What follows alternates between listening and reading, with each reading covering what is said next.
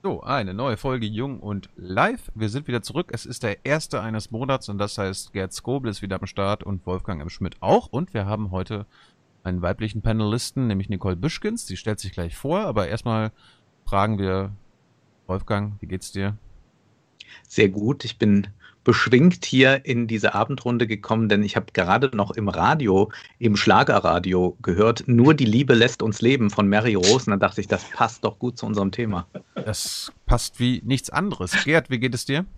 Ja, das geht dann wunderbar mit so, mit so einem Song. Mir geht mir geht's ganz gut. Was mich etwas erstaunt ist, dass da draußen schon Herbst ist, jedenfalls bei mir.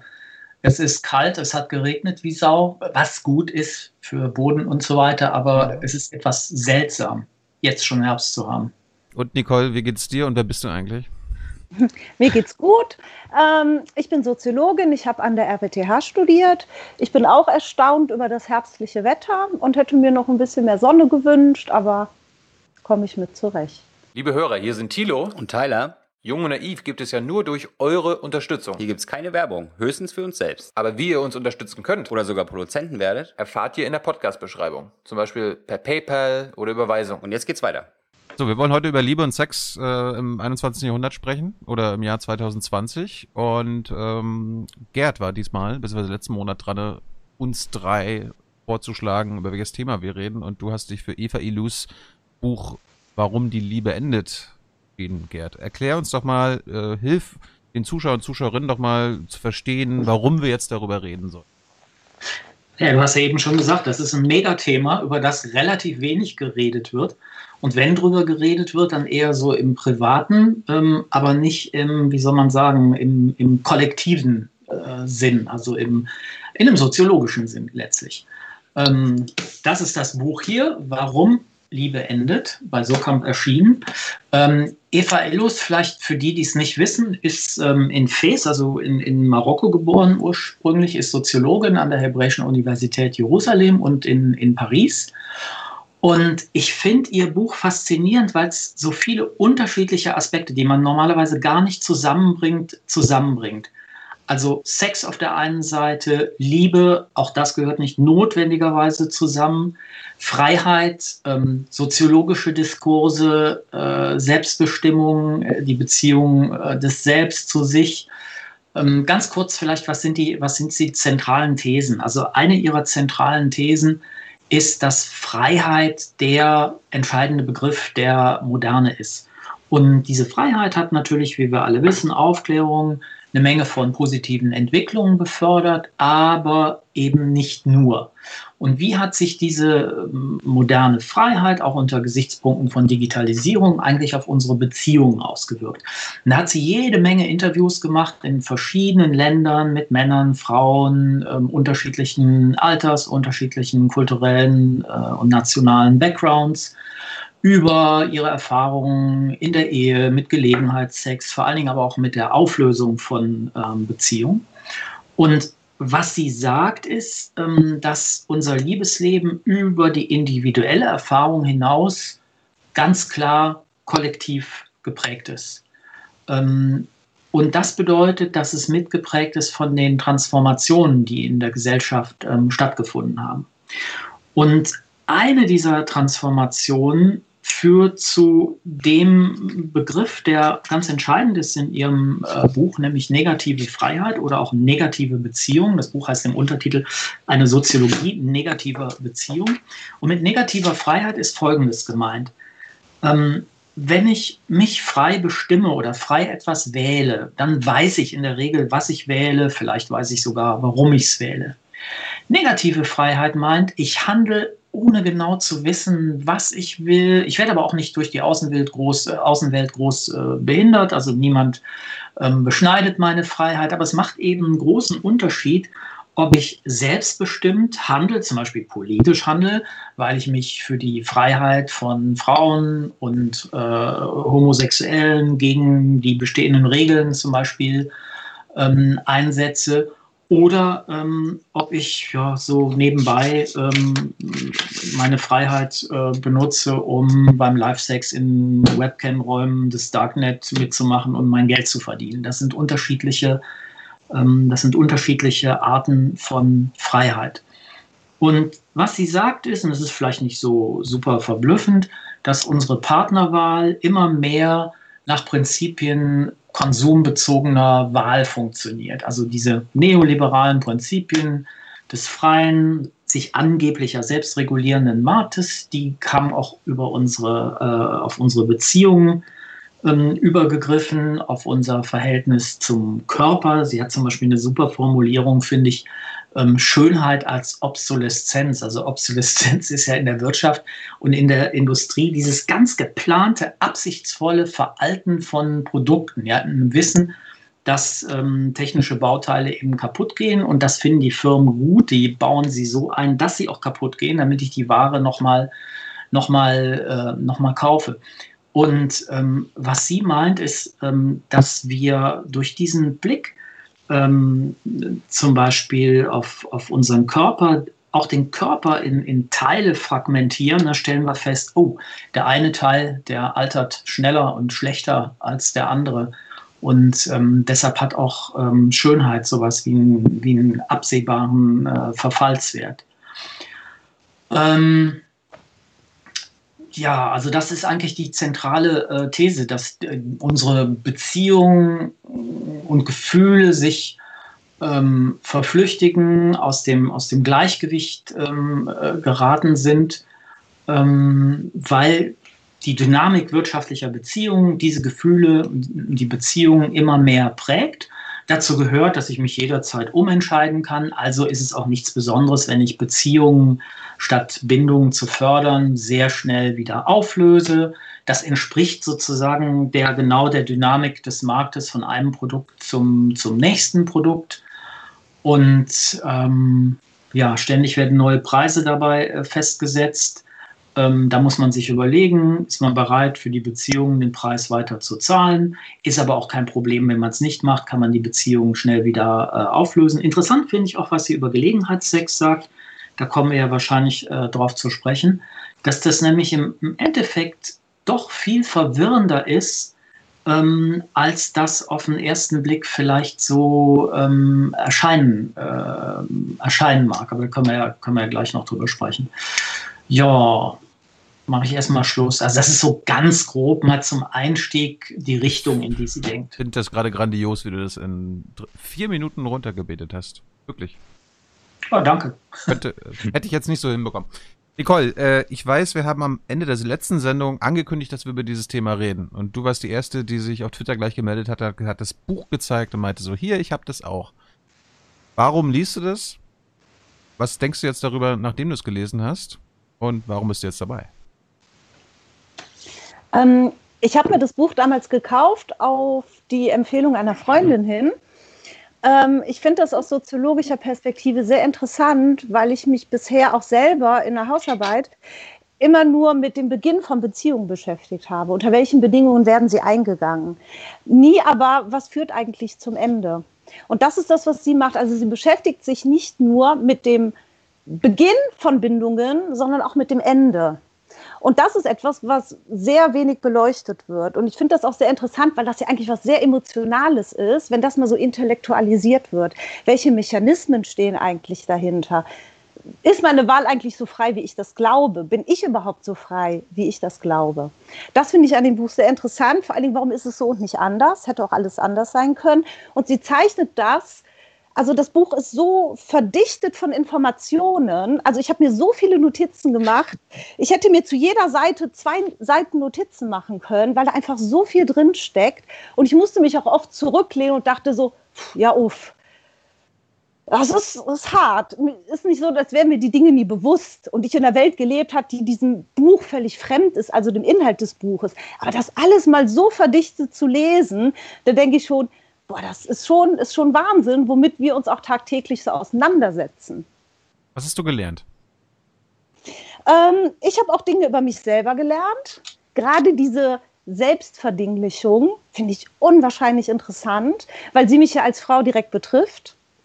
Ähm, auch dieses Wischen auf Tinder, ne, das führt sie an, das ist ja so eine Verdichtung des Ganzen, was sie erzählt, dass ich gedacht habe, wow, wie mein Wischen wie ein Instinkt funktioniert. wie ich das internalisiert habe, was an bestimmten Idealen in die Welt gesetzt wurde, was wir gesellschaftlich als schön oder nicht schön und wie schnell ich doch in der Lage bin, das innerhalb von Sekunden abrufen zu können. Wo ich immer dachte, ich bin doch eigentlich sehr reflektiert, wie kann das passieren? Wolfgang, du bist auch dabei, du hast das Buch gelesen. Ist, ich habe was, was hast du alle Bücher von Eva Illus gelesen, denn sie sind eine wahre Fundgrube für Cineasten, für einen Filmkritiker mhm. wie mich. Denn mich interessiert selbstverständlich, warum ist die Liebe so geordnet, wie sie geordnet ist. In Shades of Grey ist es so, dass dort Verträge geschlossen werden. Eva Illus findet das gar nicht so schlecht. Ich habe andere Kritikpunkte an dem Film, darum soll es mal nicht gehen. Ich glaube, dass auch eben das mit dieser äh, Vertraglichkeit von Liebe so eine ganz große äh, äh, Problematik mit sich bringt. Aber mir ist etwas aufgefallen im Kino. Es gibt so gut wie keine romantischen Komödien mehr.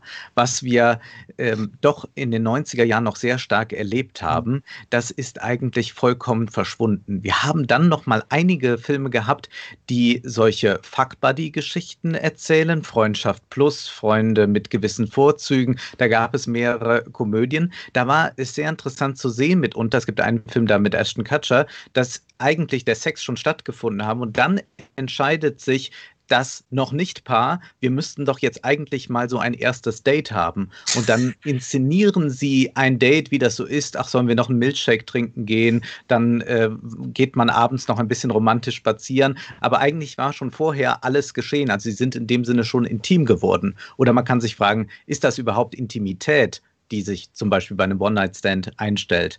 Und dann gab es aber auch Filme wie zum Beispiel Shame, darauf geht sie auch ein in diesem Buch, von einem Mann, der Sex süchtig, sexbesessen ist und dann eine Frau kennenlernt, in die er sich zu verlieben scheint und dann aber nicht interessanterweise in der Lage ist, mit ihr zu schlafen. Das heißt, das Kino erzählt eben sehr viel von dem, was wir heute so vorfinden und die Soziologie hilft mir dann, das Kino zu verstehen und wenn ich das Kino verstanden habe, verstehe ich wiederum die Gesellschaft. Das ist eigentlich das, was ich bei Eva Illus so unglaublich schätze und es sind diese tollen äh, dialektischen Denkbewegungen, dass sie sowohl das Positive immer wieder hervorzuheben weiß der Freiheit, als eben auch die Schattenseiten, das große Dilemma unserer Freiheit. Da steigen wir mal ein. Ähm, Gerd, ich will jetzt nicht zu nahe treten, aber du gehörst einer anderen Generation an als wir drei. Ist völlig okay. Kannst, kannst du mal aus deiner Sicht erklären, ähm, was eine Beziehung in deiner Generation bedeutet oder bedeutet Du meinst hat, im letzten Jahrtausend, wie meine Tochter immer sagt. Im letzten Jahrtausend im Vergleich zu heute? Hm. Was, was, glaubst du, was glaubst du, mit welchen Bindungsschwierigkeiten wir drei zu tun haben? Also ich, glaub, ich, ich glaube definitiv, dass das Überangebot ähm, auf dem digitalen Markt mich heftig verwirren würde. Also wenn ich mir jetzt vorstelle, ich wäre jung, muss einen Partner, Partnerin suchen, ähm, mache, das, ähm, mache das mit einem der vielen Plattformen, die es dafür gibt ich kenne ja auch genug Leute, die das gemacht haben. Übrigens interessanterweise auch ein paar, die ähm, tatsächlich äh, ihren bislang jedenfalls äh, recht haltbaren Partner, Partnerin fürs Leben gefunden haben. Boah, aber diese ganzen Dates dazwischen, ja, 10, 15, 20 Dates, die zum Teil richtig, ähm, richtig scheiße sind, am Selbstbewusstsein nagen, ähm, einfach missglückte Kommunikation sind, man sich fragt, was mache ich hier eigentlich? Ich glaube, das war nicht ganz so krass früher. Und was tendenziell, glaube ich, diese unterschiedlichen Interessen, die ähm, Menschen halt haben, wenn sie auf Partnersuche sind, früher ein bisschen mehr gebündelt hat, waren tatsächlich die romantischen Hollywood-Filme und diese, diese, diese Klischees, die mit, ähm, mit diesen Filmen einfach verbreitet wurden und ähm, ja, die Leute in einer, in einer gewissen Form geeicht haben. Also ähm, beste, beste philosophische ähm, Kategorie, die mir dafür einfällt, ist äh, Kant mit seinem Sensus communis. Also dadurch, dass wir kollektiv eine bestimmte Lebensform teilen, entwickeln wir so einen Gemeinsinn. Also obwohl wir unterschiedlichen Geschmack haben, unterschiedliche Urteile, haben wir in Bezug auf diese sozialen Phänomene ähnliche, ähm, ähnliche Urteile. Also das hat sich, glaube ich, ähm, extrem geändert.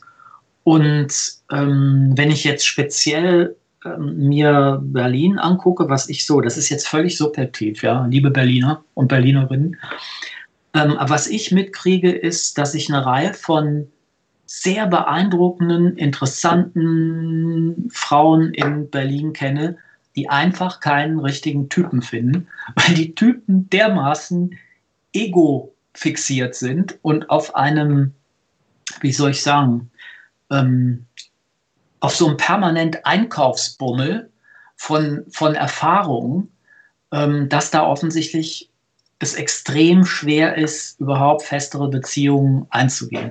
So, ob das Gestammel jetzt sehr hilfreich war, weiß ich nicht, aber das sind die Sachen, die mir jetzt so spontan dazu einfallen. Nicole, kannst du das als Frau, als Frau bestätigen?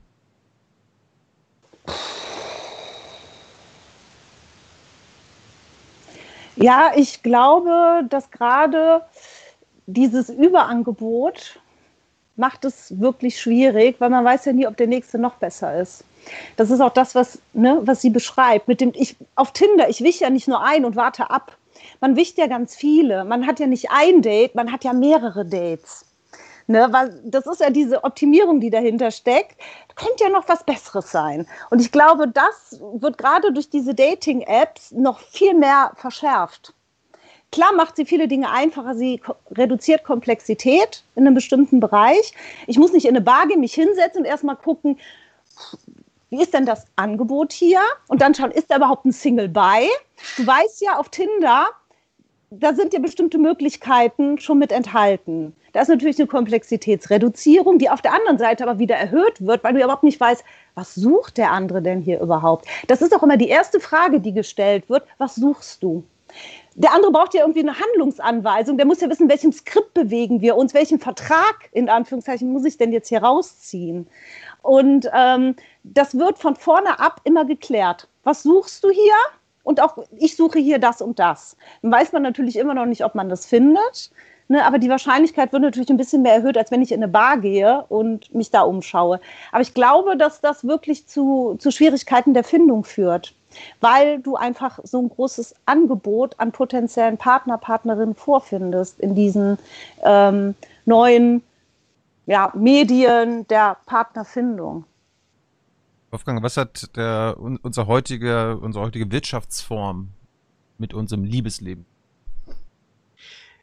Die Wirtschaftsform prägt selbstverständlich auch unser Liebesleben. Das war immer so. Also wir haben im bürgerlichen Zeitalter ähm, eine ganz starke Fokussierung auf die Kernfamilie so lange, wie die Frau eben zu Hause ist und der Mann der Ernährer ist, das Geld verdient, ist die Frau allein für die Reproduktionsarbeit dann tätig. Ähm, und das ändert sich dann eben in äh, einem modernisierten Kapitalismus, wo beide Partner arbeiten gehen. Dadurch ändert sich aber auch für die Frau zum Beispiel die finanzielle Möglichkeit und Unabhängigkeit. Das heißt, sie hat nicht nur die Möglichkeit, sich scheiden zu lassen, sondern sie hat auch von Anfang an die Möglichkeit, sich einen Partner auszusuchen, der vielleicht ihren ästhetischen Kriterien entspricht, der äh, monetär mit ihr auf einer auf Augenhöhe ist, das heißt, ganz andere Fragen ergeben sich daraus. Man muss sich nur mal Filme aus den 50er, 60er Jahren ansehen. Da ist es ganz üblich, dass der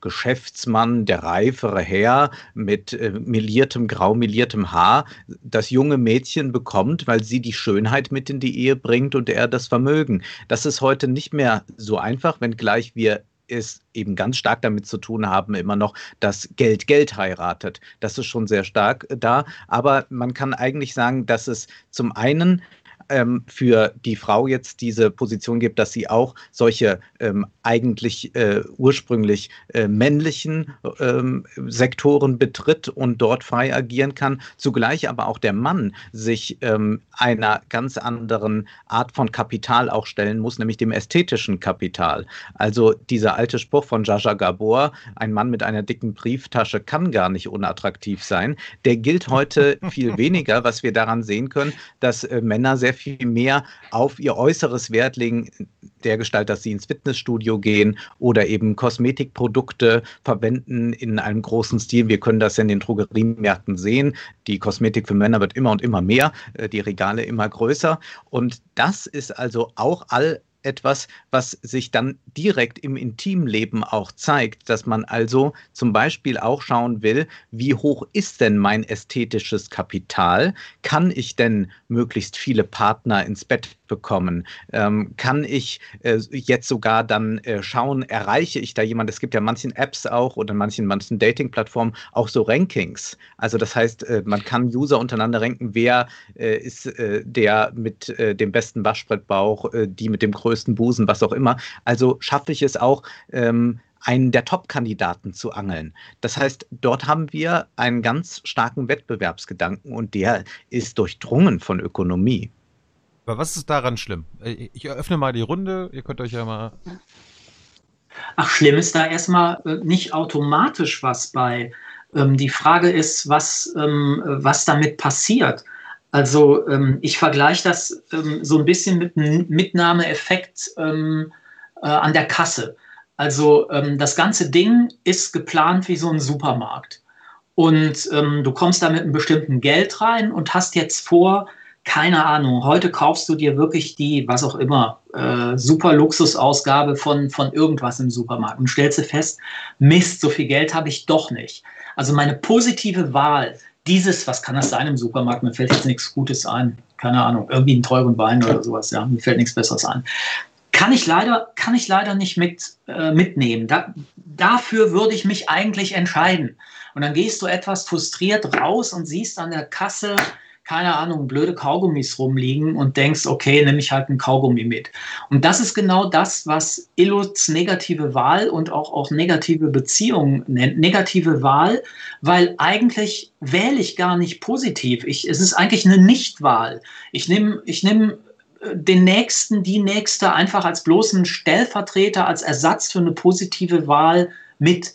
Und negativ sind diese Beziehungen dann, weil sie von vornherein vage, unverbindlich, wenig verlässlich sind und geplant obsoleszent. Das heißt, die sind geplant so, dass ich sie sehr schnell, und zwar wann es mir gefällt, wie es mir gefällt, wieder auflösen kann. Die nächste Frage ist natürlich, wie bewertet man das? Ähm, also das, das sozusagen das gegenteilige Modell, 18. bis 19. Jahrhundert, äh, einmal verheiratet, ein Leben lang ähm, verheiratet, ist natürlich, wie wir wissen, auch nicht das Richtige. Ähm, die, ich glaube, die einzige Frage, die wir uns stellen müssen, ist, wenn die Situation so ist, wie Illuz sie beschreibt, und das war einer der Gründe, warum ich mich für das Buch entschieden habe, weil ich glaube, die Situation ist so im Prinzip. Was machen wir damit? Wie gehen wir gut damit um? Nicole. Mhm. Ja, gerade das, was du sagtest, Beziehungen können einfach schnell wieder beendet werden. Das hat aber Konsequenzen. Das ist ja auch das, was sie beschreibt. Das hat gerade für die Menschen, die verlassen werden, das macht ja was mit ihnen. Das geht ans Selbstwertgefühl. Sie hat ja selber Studien aufgezeigt, wie hoch Selbstmordrate, Depressionen, in diesen Fällen ist. Und ähm, ich glaube, das Problem ist, dass diese Verantwortung, die man für den anderen hat, dass die auch mit verschwindet. Also gerade, sie sagt ja auch, es ist so einfach, man kann diese Beziehung einfach kaputt machen. Aber da, ich mache, da, da, steht ja auch ein Mensch hinter. Beziehung, das hört sich so abstrakt an wie so ein Ding, aber eine Beziehung besteht ja aus zwei Menschen. Da ist immer noch jemand mit einem Herz, mit einer Seele, mit Gefühlen und mit dem mache ich etwas.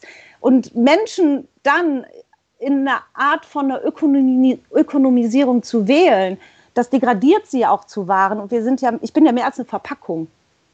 Und das finde ich, das, also das finde ich wirklich, puh, ich möchte eigentlich nicht in einer Gesellschaft leben, die so definiert ist. Und die aber das genau nicht thematisiert, das ist das Interessante. Wir haben zwar einen Diskurs darüber, ob Prostitution weiterhin erlaubt sein sollte oder nicht. Man ist da auch oft ganz moralisch unterwegs und sagt, ja, das ist ja käufliche Liebe und was man mit dem anderen macht. Da muss man sagen, da ist ja Jetzt vorausgesetzt, es ist alles arbeitsrechtlich in Ordnung, es ist alles menschenrechtlich in Ordnung, es stimmt alles, äh, was äh, jetzt äh, bei, bei äh, Zwangsprostitution zum Beispiel nicht der Fall ist. Also vorausgesetzt, es stimmt das alles, dann muss man sagen, ist das ja äh, eine Form, in der zumindest dieser ökonomische Faktor und auch die emotionale Abhängigkeit ganz klar reglementiert ist. Da geht niemand mit dem gebrochenen Herzen raus, sondern äh, man zahlt dafür, dass jemand zu einem kommt, man zahlt genauso auch dafür, dass dieserjenige wieder geht. Derjenige, der kommt, weiß ganz genau, dass er dafür kommt. Das ist alles in schönster Klarheit, wenn man so möchte. Bis auf diese paar äh, Dinge, die dann Romane ergeben, hat sich in die Prostituierte verliebt.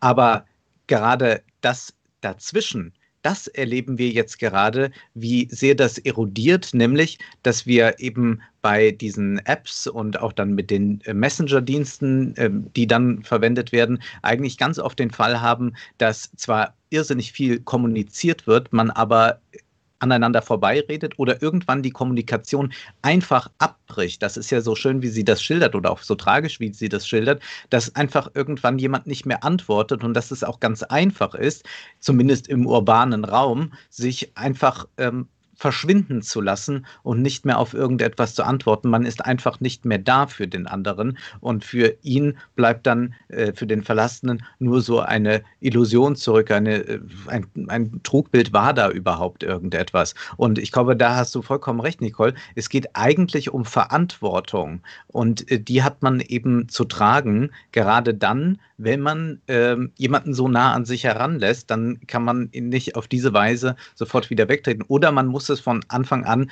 thematisieren. Und da kommt natürlich ein ganz großes Problem hinzu, dass bei der Sexualität wie bei der Liebe ganz viel nicht über Sprache so leicht zu kommunizieren ist. Also dieses Wir reden mal über alles, das kann in einigen Dingen funktionieren, aber ganz viel muss auch unausgesprochen bleiben, beziehungsweise ist ganz, ganz schwierig zu verbalisieren. Hm. Was wäre denn verantwortungsbewusstes Tindern? Ich glaube, mit offenen Karten zu spielen. Zugleich gibt es immer ein großes Problem bei Tinder, nämlich oder generell bei diesen Apps. Man hat immer schon diese Kommodifizierung ein bisschen mitgemacht. Also man stellt sich dort aus, es ist ein bisschen wie ein Schaufenster, man präsentiert sich dort, man gibt noch ein paar Details an äh, zu äh, Körpergröße und so weiter. Und damit ist man eigentlich jetzt schon jemand, wo nur noch das Preisschild fehlt. Und so ist es bei dem anderen auch. Das heißt, es ist eine komplett andere Begegnung als die, die mir in der Wirklichkeit passieren kann, wo so etwas Ereignishaftes geschehen kann. Das kann beim Tinder-Date dann im Nachhinein passieren. Das heißt, man trifft sich sich und dann geschieht das Ereignis, aber auf dieser Plattform nicht. Da ist es wirklich, wie man eben Online-Shopping macht. Das muss man einfach so sagen. Da wäre dann, glaube ich, zunächst einmal Ehrlichkeit das Richtige, wenngleich man auch wieder dazu sagen muss, es kann eben so ganz viel Unvorhergesehenes geschehen, wenn man sich zum Date trifft. Nämlich, es kann ja durchaus das Anliegen da sein, nur Sex, aber zufälligerweise äh, Amors Pfeil trifft und was ist denn los, wenn nun jetzt äh, einer interessiert ist, die andere nicht? Und das ist aber ähm, etwas, was jetzt sich an Konfliktpotenzial, was ja immer schon da war, wenn Menschen zusammenkommen, sich einfach äh, multipliziert hat durch diese vielen, vielen Möglichkeiten, weshalb wir, glaube ich, auch momentan ganz, ganz stark im Journalismus und auch äh, generell in den Medien diese Rezeption haben über diese Sachen, wie gehen eigentlich die Geschlechter untereinander um, äh, was ist eigentlich äh, Consent-Sex, was heißt Ja heißt Ja, Nein heißt Nein. Das heißt, diese ganzen Schwierigkeiten kommen dadurch, dass die Möglichkeiten so groß geworden sind. Und wenn man eben 100 Dates hat, dann ist äh, natürlich das Potenzial auch sehr, sehr groß, dass ganz viele unangenehme äh, Begegnungen darunter fallen, weil es eben eine hochsensible Sache ist. Einer beiden? Eine Antwort? Ähm, also ich kann dir nicht sagen, wie du, wie du verantwortlich äh, tinderst, aber so aus einer abstrakteren ähm, Sicht heraus.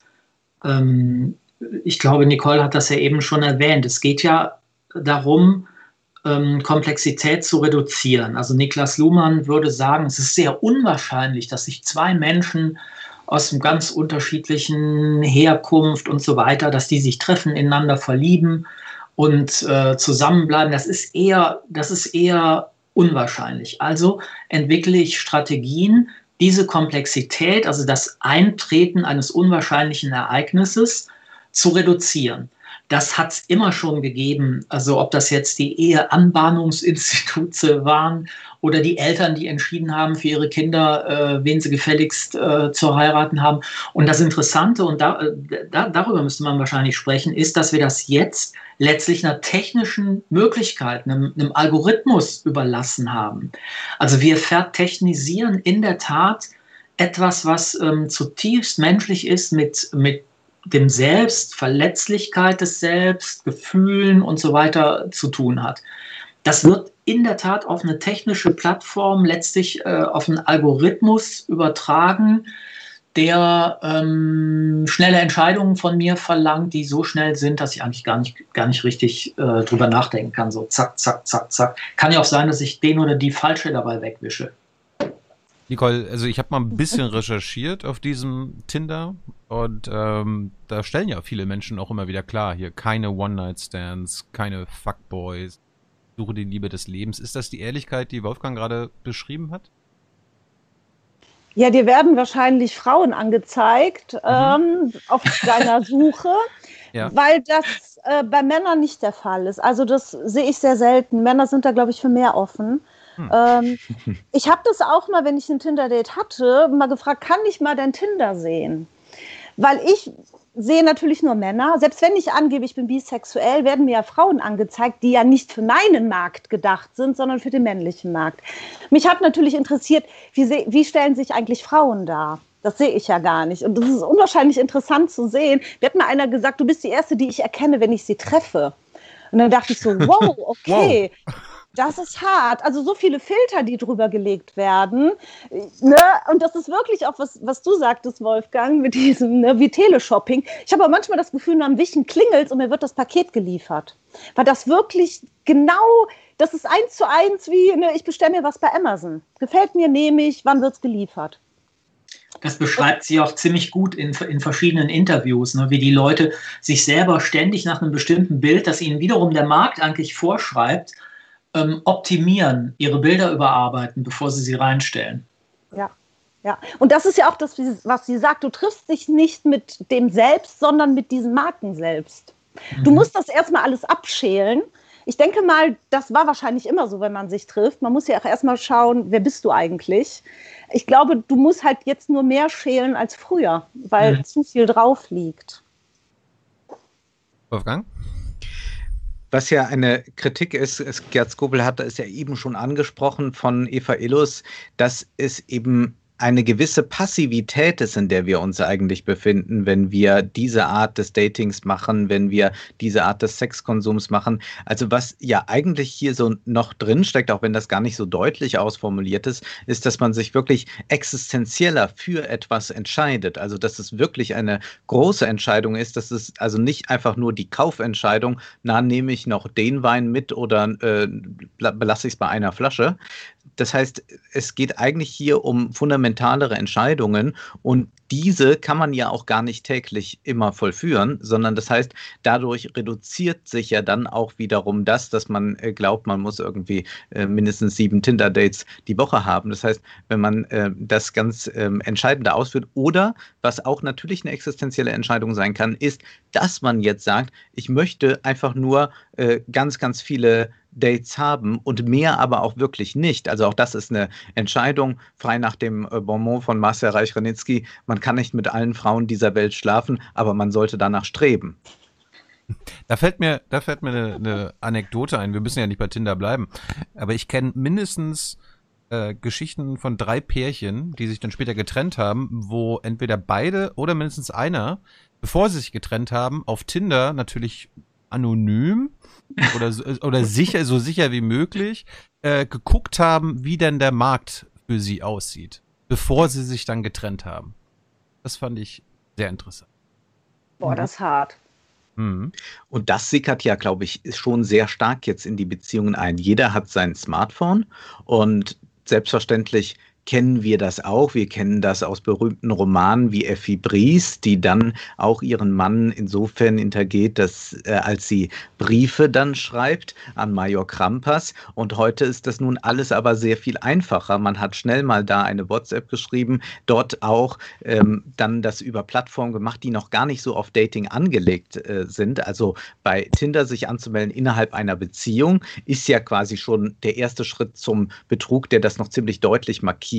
Aber wir wissen auch um die alternative Dating-Plattform, die nicht als solche sich zu erkennen gibt, nämlich Instagram. Also wo liked man mal gerade ein Foto, wo macht man gerade ein Kompliment, schreibt eine Direktnachricht und so geht es los. Das heißt, wir erleben eigentlich, wie das eben auch ganz, ganz schnell da ist. Also dieser Satz Gelegenheit schafft Diebe, der stimmt hier selbstverständlich. Und ich glaube, das geht dann auch nur, dass man ähm, da sich äh, entweder diszipliniert oder es gleich auch äh, thematisiert. Also dass man zumindest nicht so tut in einer äh, Beziehung, als gäbe es eben diese ganzen Versuchungen, die jetzt so leicht sind, als gäbe es sie nicht. Das ist äh, bei einem Leben in den 60er Jahren oder 50er Jahren noch sehr viel schwieriger, wenn man dann noch in dörflichen Strukturen lebt. Da kann man nicht einfach mal so schnell Kontakt zu jemandem aufnehmen wie denn. Da war das auch noch viel stärker separiert. Und andererseits ist es ja, das muss man ja auch immer wieder stark machen, und das macht Eva Illos ja stark,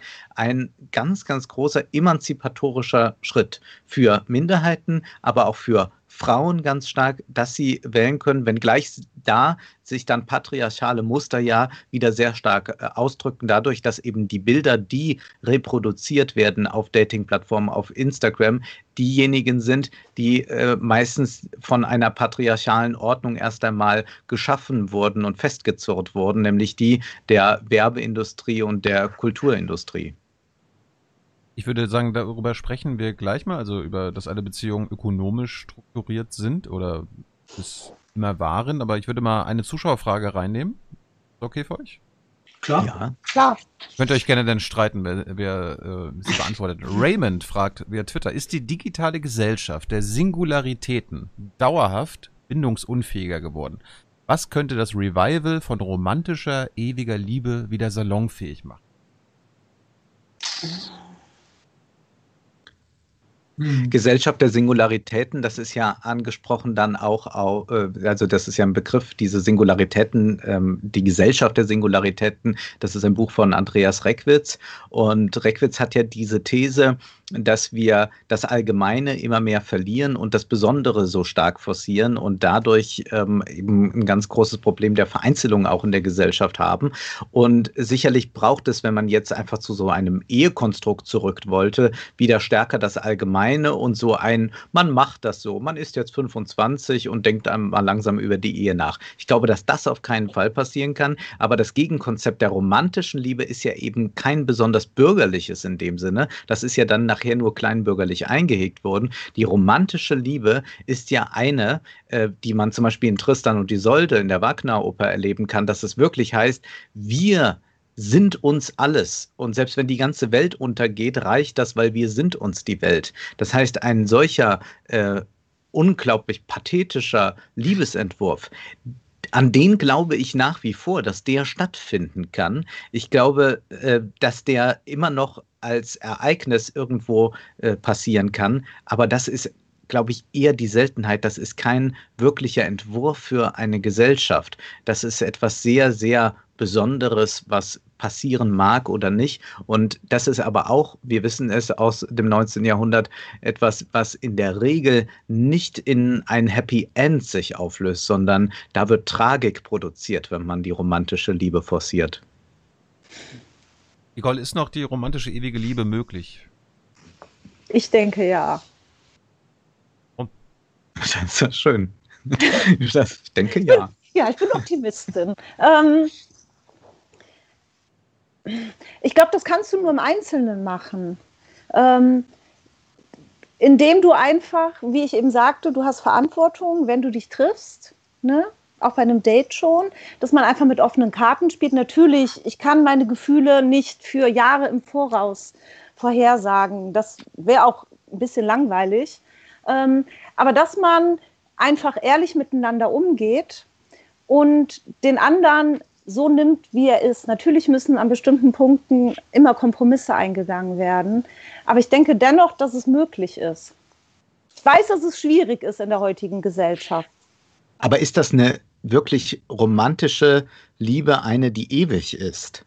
Also ewige Lieben, also Lieben, die geschlossen werden und dann meinetwegen 50 Jahre halten in Form einer Ehe, sind ja eher nicht geprägt von einer unglaublichen Romantik, sondern äh, die mögen da mal ihren Ausgangspunkt gehabt haben, aber mhm. es ist dann oft, dass äh, eine gesamte Familie da dran hängt, es hängt eine gewisse Vernunft an, eine Zuneigung, es ist ein sehr freundschaftliches Verhältnis vielleicht zueinander, vielleicht auch eine positive Form von Abhängigkeit, dass man sagt, wir sind füreinander da, auch wenn es uns schlecht geht. Aber es ist nicht unbedingt das, was man unter Romantik versteht, wenn man jetzt eben Romantik im Film sich ansieht oder so. Also eine romantische Liebe wäre zum Beispiel die in äh, Brücken am Fluss mit Meryl Streep und Clint Eastwood. Die treffen sich zufällig, äh, da kommt ein Mann vorbei, sie ist verheiratet, er lebt die große Liebe drei, vier Tage lang und dann muss er gehen. Und er bleibt für immer in ihrem Herzen, sie bleibt für immer in seinem Herzen. Das ist die ewige romantische Liebe, weil die halt nicht zusammenleben. Das ist vielleicht sogar ein Widerspruch, Gerd. Romantische Liebe und die ewige Liebe? Also ähm, als Vampir, der schon im letzten Jahrtausend gelebt hat ne, und äh, schon ein paar hundert Jahre auf dem Puckel hat, muss ich euch natürlich sagen, dass, äh, da wird relativ wenig drüber geredet, auch Liebe Phasen hat oder Alters, wie soll man sagen, Alterssegmente. Und man sieht das sicher etwas oder Frau sieht das etwas anders, äh, wenn man jünger ist, als wenn man später ist. Das hängt mit ähm, körperlichen, aber auch mit, mit psychischen, seelischen Entwicklungen zusammen, mit sehr vielem. Ähm, ob romantische Liebe immer ewig sein muss, habe ich meine Zweifel. Also wenn man an Kleist denkt und den Selbstmord mit Henriette Vogel, äh, dann bestand in gewisser Weise, also nur einer sehr metaphorischen Ebene, die romantische Liebe in der Ewigkeit. Ja. Ähm, ansonsten war sie eher kurz. Mir kam noch auf die, Zus äh, auf die, die Frage, kam mir noch eine Idee, aber vielleicht hängt das damit zusammen, dass ich ähm, zu viel Armin Nassé gelesen habe über die digitale, äh, digitale Gesellschaft. Und zwar folgendes.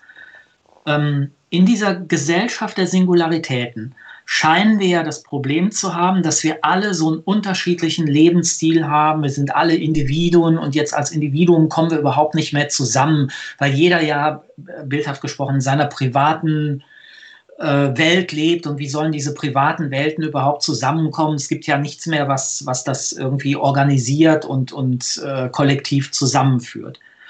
Die Antwort von Nassé ähm, auf die Frage, warum die Digitalisierung überhaupt in der Gesellschaft so reingeschlagen hat wie eine Bombe ist, weil er sagt, naja, diese Struktur war schon vorher da. Was ist das für eine Struktur? Es ist die Struktur, Dinge zu vermessen. Das machen wir schon seit Hunderten von Jahren. Wir können es nur jetzt etwas besser. Warum machen wir das? Naja, weil wir doch irgendwie hoffen, auch wenn die Sachen so sehr individuell, personalisiert, chaotisch erscheinen auf der Oberfläche, gibt es vielleicht eine tiefer ähm, liegende, nicht sofort sichtbare Struktur. Und jetzt kommt der dialektische äh, Move. Diese verborgene Struktur entschlüsseln uns aus den Big Data Sätzen die Algorithmen. Also nicht, dass ich das, nicht, dass ich die, äh, das teilen würde, aber ich glaube, dass das denken sehr viel. Weshalb ähm, diese, dieses Problem mit den Singularitäten dazu führen wird, vielleicht, oder ja, ich denke, das ist in gewisser Weise sogar absehbar, dass wir nicht mehr ähm, unseren Eltern, äh, unseren Familien, der Kirche, welchen Institutionen noch immer folgen bei der Partnerwahl, sondern dem Algorithmus weil der Algorithmus ja aufgrund ganz vieler Daten, die ich gar nicht überschaue, die tiefer liegende Struktur, von mir aus sogar der romantischen Liebe, entdeckt. Ähm, möglicherweise gibt es sogar verschiedene Algorithmen und ich wähle dann bei Tinder den für oder Tinder Plus oder wie auch immer die Plattform der Zukunft mit dem besseren Algorithmus ähm, aussieht, die übrigens natürlich auch ähm, Geruch zum Beispiel, der ja ganz entscheidend ist bei der Partnerwahl, mit berücksichtigt. Also es, das gibt es ja schon dass mit Geruchsproben äh, gearbeitet wird, weil das über das versteckte ähm, Kommunikationssystem unseres Immunsystems, ähm, das ja zusammenfinden will, ähm, eine relativ große Wahrscheinlichkeit, äh, zumindest für Paarung hat, ganz biologisch. also ihr versteht, was ich meine. Es könnte sein, mhm.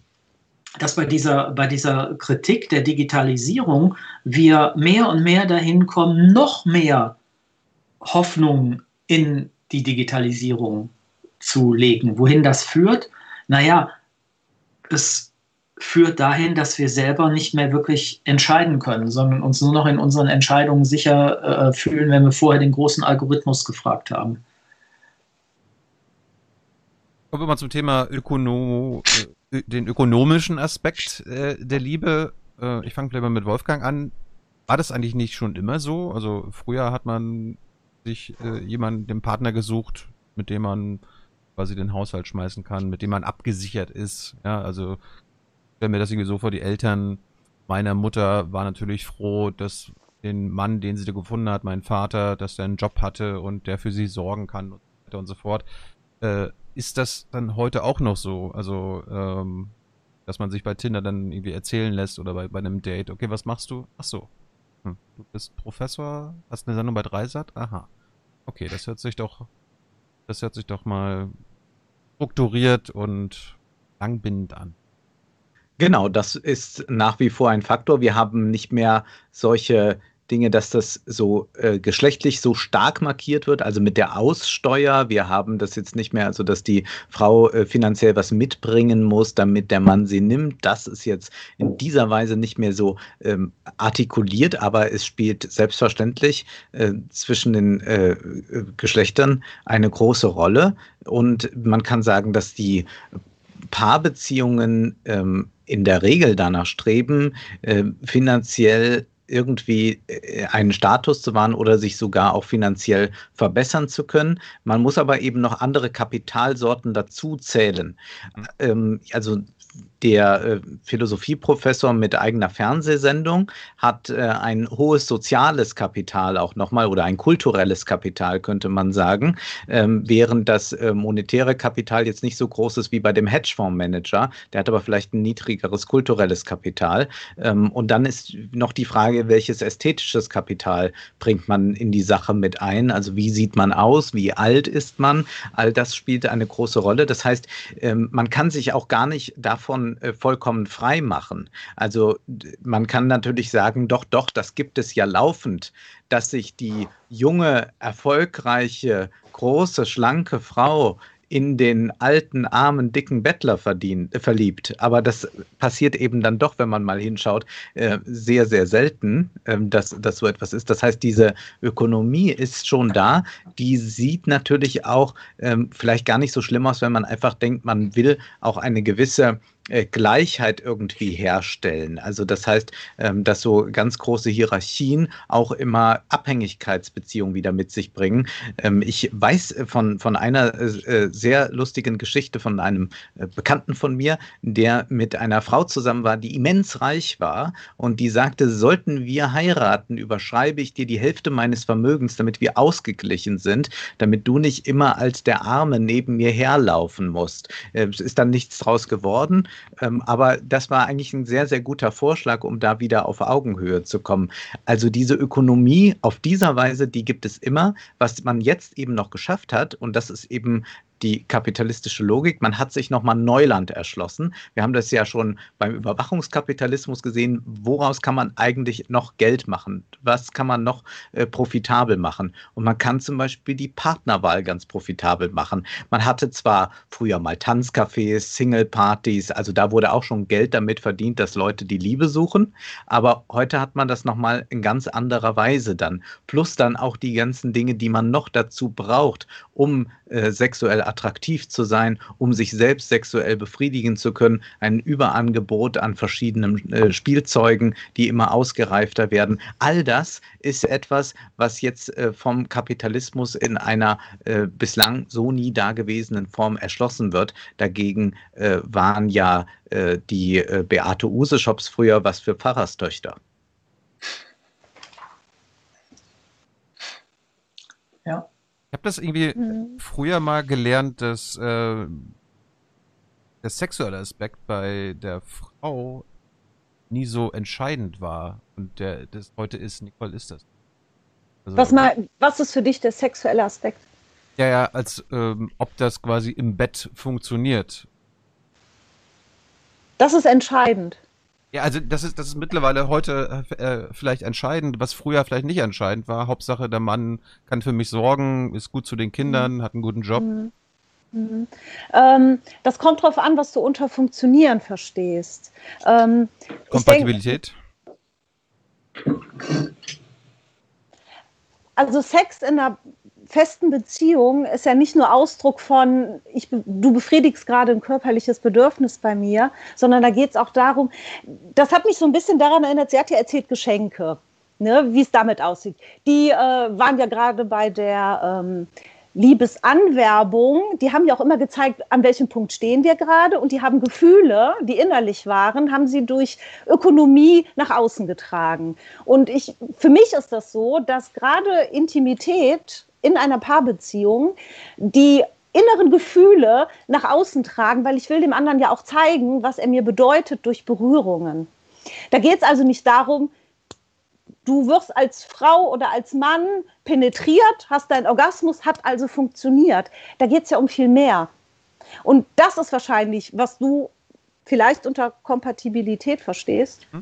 Und zugleich haben wir auch eben eine Aufwertung der weiblichen Sexualität, beziehungsweise sie wird erstmal in einer ganz neuen Weise thematisiert. Äh, Gerd, du hast ja auf deinem Kanal dich mit der Vulva auseinandergesetzt und auch eben mit den Mythen, die es darüber gibt oder eben auch darüber, dass wir äh, so wenig darüber wissen und ähm, das sich erst in den vergangenen Jahren sehr geändert hat. Das heißt, dass ähm, die ähm, sexuelle Befriedigung von Frauen in ganz anderer Weise ein Thema ist, als das eben äh, früher der Fall war. Und wir müssen ja auch wirklich daran denken, also bis in die 90er Jahre hinein Vergewaltigung in der Ehe keine Straftat. Also das sind ja Ungeheuerlichkeiten, die heute einem so steinzeitlich vorkommen, äh, wie, als hätte man es irgendwie mit, mit einem bürgerlichen Drama aus dem 18. Jahrhundert zu tun. Und das ist nicht lange her.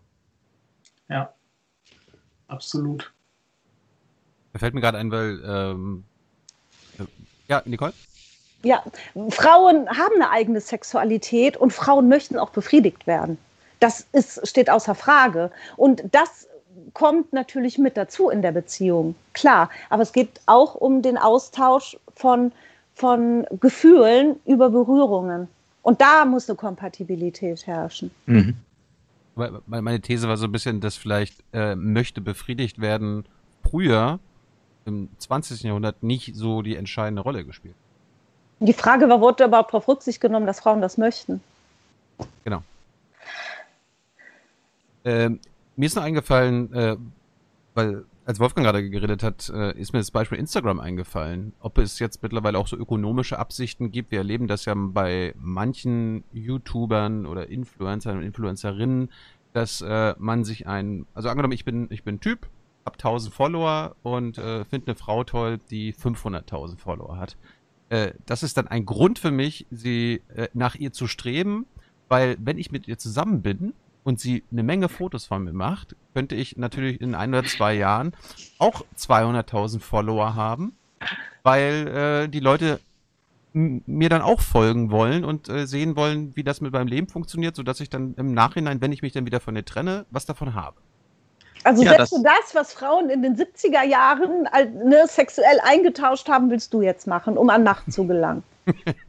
Man kennt das Phänomen ja auch noch aus den 90er Jahren oder Anfang Nuller Jahre mit den sogenannten It-Girls, die dann im P1 waren und sich irgendeinen berühmten Sportler oder Moderator geschnappt haben. Und selbstverständlich geht das äh, da auch. Was ich interessant finde, ist auch hier wieder diese Verschiebung. Also, dass wir auf Instagram sehr stark erleben, dass äh, der Körper sexualisiert ausgestellt wird und man aber auch schon gleich jetzt ähm, vom digitalen Kapitalismus das Angebot äh, zu bekommen, das Ganze in gewisser Weise zu professionalisieren. Nämlich, was ja ähm, immer mehr äh, vertreten ist, ist, dass ja solche OnlyFans-Accounts stehen. Ich weiß nicht, ob ähm, Gerd das kennt. OnlyFans ist quasi eine Plattform, auf der äh, dann gegen Geld äh, dort ähm, äh, Sexvideos, äh, äh, die man selbst gedreht hat, von sich angeboten werden oder gegen Geld man gewisse Dinge tut. Das heißt, ähm, da ist der, der Übergang ist sehr, sehr fließend da geworden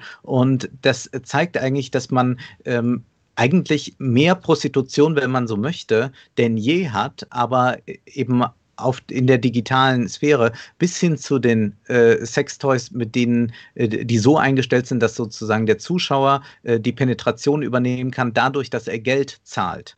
Äh, das ist ja auch etwas, was bei äh, Sexplattformen der Fall ist. Das heißt, ähm, wir haben da natürlich immer noch es irgendwie mit den Rändern zu tun, aber in gewisser Weise äh, kann man von diesen Rändern sehr gut auch ähm, etwas äh, generell gesellschaftliches sehen, nämlich dass wir immer mehr verstehen, dass äh, Sexualität und Geld ganz eng zusammengehören. Ein, ein äh, großes Thema eigentlich von den Romanen von Michel Welbeck. Eva Illus kommt ja ganz am Ende nochmal darauf zu sprechen. Und Welbeck ähm, nimmt ja auch diesen äh, Insel, äh, diese Inselunkultur ja schon vorweg, indem er genau darauf hinweist, dass äh, er sagt, in Zukunft werden die Menschen äh, viel Sex haben, die viel Geld haben. Das wird das Entscheidende sein. Und wer sich das finanziell nicht leisten kann, der hat auch keinen Sex.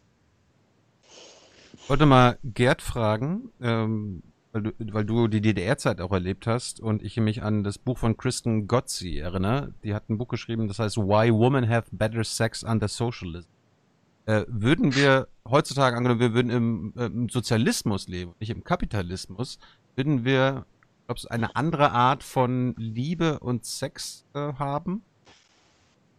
Also, dass, dass man nicht mehr ähm, dem anderen wirtschaftliche Absichten unterstellt, sodass das Vertrauensverhältnis verbessert wird käme darauf an, was das für eine Form von, von Sozialismus ist. Ne? Wenn du den real existierenden Sozialismus nimmst, würde ich sagen, wird der, hat der wieder andere Aspekte beschnitten, die du dann eben auch nicht auslebst, weder als Mann noch als Frau. Ähm, sodass du eigentlich nur eine Form, also ganz pathetisch formuliert, eine Form von Unterdrückungsverhältnis gegen eine andere Form ausgetauscht hast was die Sache nicht wirklich, was die Sache nur anders, aber nicht besser macht.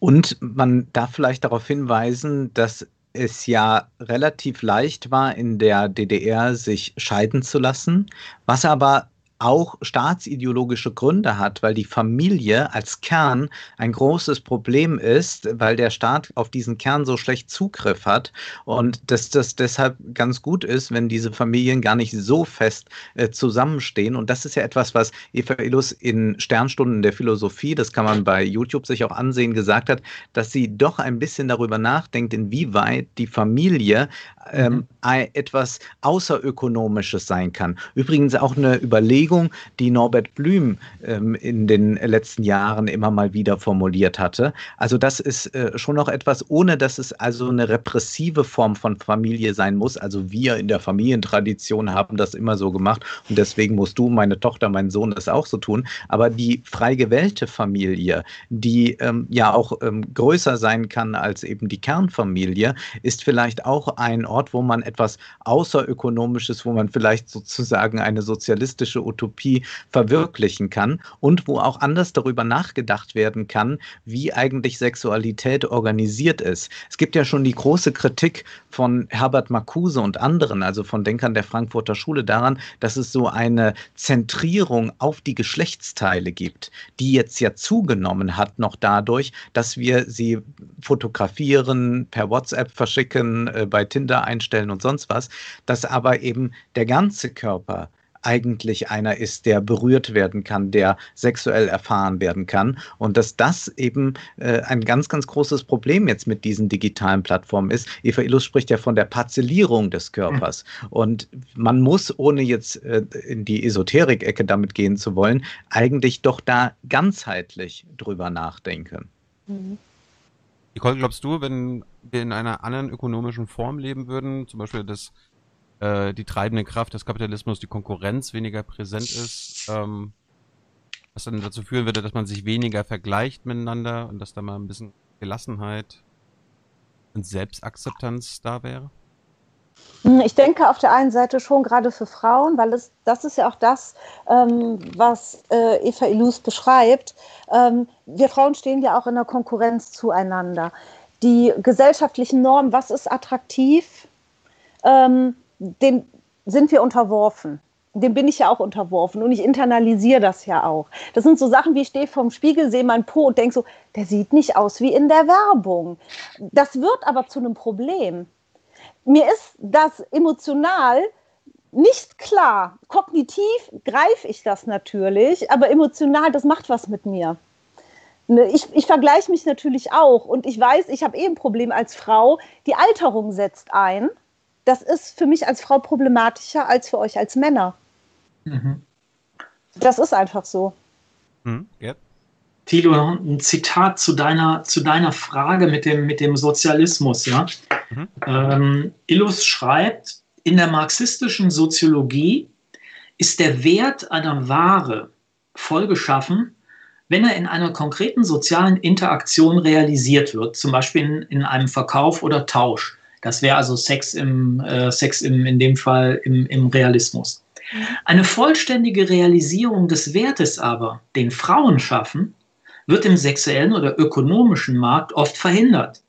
Etwa wenn Frauen als zu alt für eine bestimmte Position oder für eine Beziehung gelten. Für Frauen fungiert die sexuelle Aufwertung, also ich mache jetzt Bauchpallen, Beine, Po und so weiter, ich werte mich sexuell auf, ja. Für Frauen fungiert die sexuelle Aufwertung oft als ein nutzlos generiertes Kapital, als ein Wert, der ungewisse oder schlechte Erträge einbringt. Das heißt, ich kriege den Mann zwar ins Bett, aber dass der sich als komplett Arschloch ähm, ähm, erweist und keine Ahnung, äh, was, er, was er da noch macht, das habe ich ja damit nicht im Griff. Die Attraktivität der Männer hingegen verfügt über eine viel längere Haltbarkeit und deckt sich mit ihrem gesellschaftlichen Wert. Sie bringt damit stabilere Formen von Selbstheit hervor, in denen das Sexuelle und das Soziale zusammenfallen. Nicole, wir wollten über die Selbstverdinglichung ganz am Anfang gesprochen. Mhm. Diesmal los. Ja, das war ja das, was ich gerade schon sagte. Mhm. Ähm, ich fange ja auch an, mich selbst zu verdinglichen, weil ich nehme mich natürlich auch in Relation und in Beziehungen zu anderen potenziellen Partnern natürlich auch als Ware irgendwo wahr, als Ware wahrnehmen. Und ähm, ich habe das natürlich internalisiert und das macht ja was mit mir. Ich meine, ihr habt jetzt leider auch das Pech, dass man euch auch entdeckt hat. Das hattest du, ähm, Wolfgang, ja auch schon gesagt. Die Regale für euch werden auch größer. Ich kann natürlich sagen, schön, wird eine Gleichheit hergestellt. Ich fände es aber schöner, wenn die gar nicht hergestellt werden müsste, weil sie gar nicht existiert. Das übt einfach Druck auf Individuen aus. Das geht ja schon so weit, dass man sich, wenn man jemanden kennengelernt hat und morgens aufwacht, denkt, oh jojo, ich bin nicht geschminkt. Ich muss als Frau immer viel mehr geben. Männern reicht Zähne putzen, Haare kämmen. Das reicht bei Frauen nicht. Es reicht gesellschaftlich nicht. Du musst immer noch einen draufsetzen ich war mal einkaufen, ungeschminkt, habe einen Arbeitskollegen getroffen. Am nächsten Tag meinte er, ging es dir gut, du sahst krank aus. Ich sehe ungeschminkt krank aus. Also das ist doch nicht schön. Und ich ah. setze diese Struktur ja auch selber fort, indem ich mich schminke. Also ich nicht nur, ich unterwerfe mich ihr, sondern ich setze sie selber fort, indem ich Verhaltensweisen, Kleidung, Make-up, all diese Dinge verwende. Und ich bin Teil des Problems dann.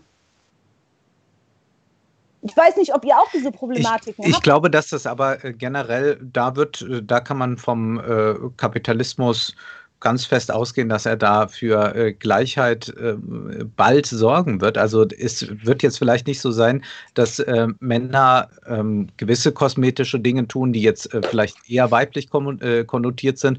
Aber wir haben jetzt gerade bei ganz vielen Luxusmarken, zum Beispiel Chanel, äh, festgestellt, dass sie in den vergangenen zwei, drei Jahren, auch Tom Ford, ähm, Concealer für Männer rausgebracht haben, Tages-Make-up für Männer, Puder für Männer, ähm, Lippenstifte für Männer, die die sind natürlich jetzt nicht knallrot oder so, aber ähm, ganz sicher geht das auch in diese, in diese Richtung. Und ich glaube, dass ähm, auch solche Anforderungen kommen. Und ähm, das mag sein, dass wir ähm, noch es so haben, dass jetzt äh, man dabei bei Männern ähm, ein bisschen äh, äh, die Bandbreite größer ist, man ihnen auch verzeiht, wenn sie sich nicht so zurecht gemacht haben. Zugleich haben wir einen extremen Trend hin zum Fitnessstudio und man findet jetzt in einer 11., 12. Klasse fast kaum noch einen Jungen, der nicht im Fitnessstudio angemeldet sind. Das heißt, es wird sich auch ein sexuell attraktiver Körper antrainiert und das äh, äh sorgt natürlich für extremen Druck, auch eben diese große Versagensangst, die dann da ist, die dann auch äh, sexuell, äh, sexuell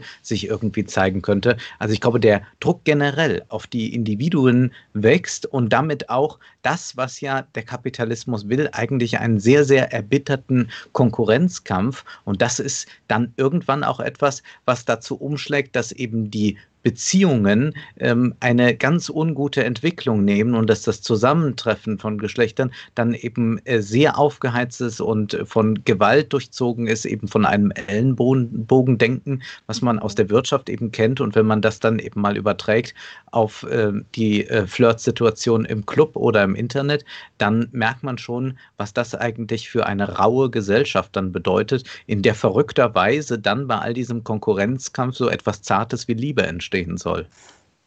Und wenn ich Frau wäre, würde ich hinzufügen, das ist schon wahrscheinlich richtig, was, was Eva Illutz äh, sagt, ähm, dass Männer, ähm, wie sagt sie, über eine viel längere Haltbarkeit ähm, verfügen, mhm. dass bei ihnen ähm, das Sexuelle und das Soziale viel stärker zusammenfällt, dass sie immer noch mehr verdienen, als ich als Frau ähm, äh, verdiene, ähm, dass ja, MeToo jetzt äh, größer geworden ist, aber das heißt ja noch lange nicht, dass es, äh, dass es vom Tisch ist.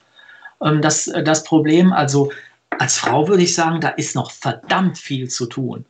Und wieso ähm, ist ja toll, dass ihr jetzt leidet, weil ihr auch ins, äh, ins Fitnessstudio äh, gehen müsst. Aber jetzt hört mal auf zu jammern, ja.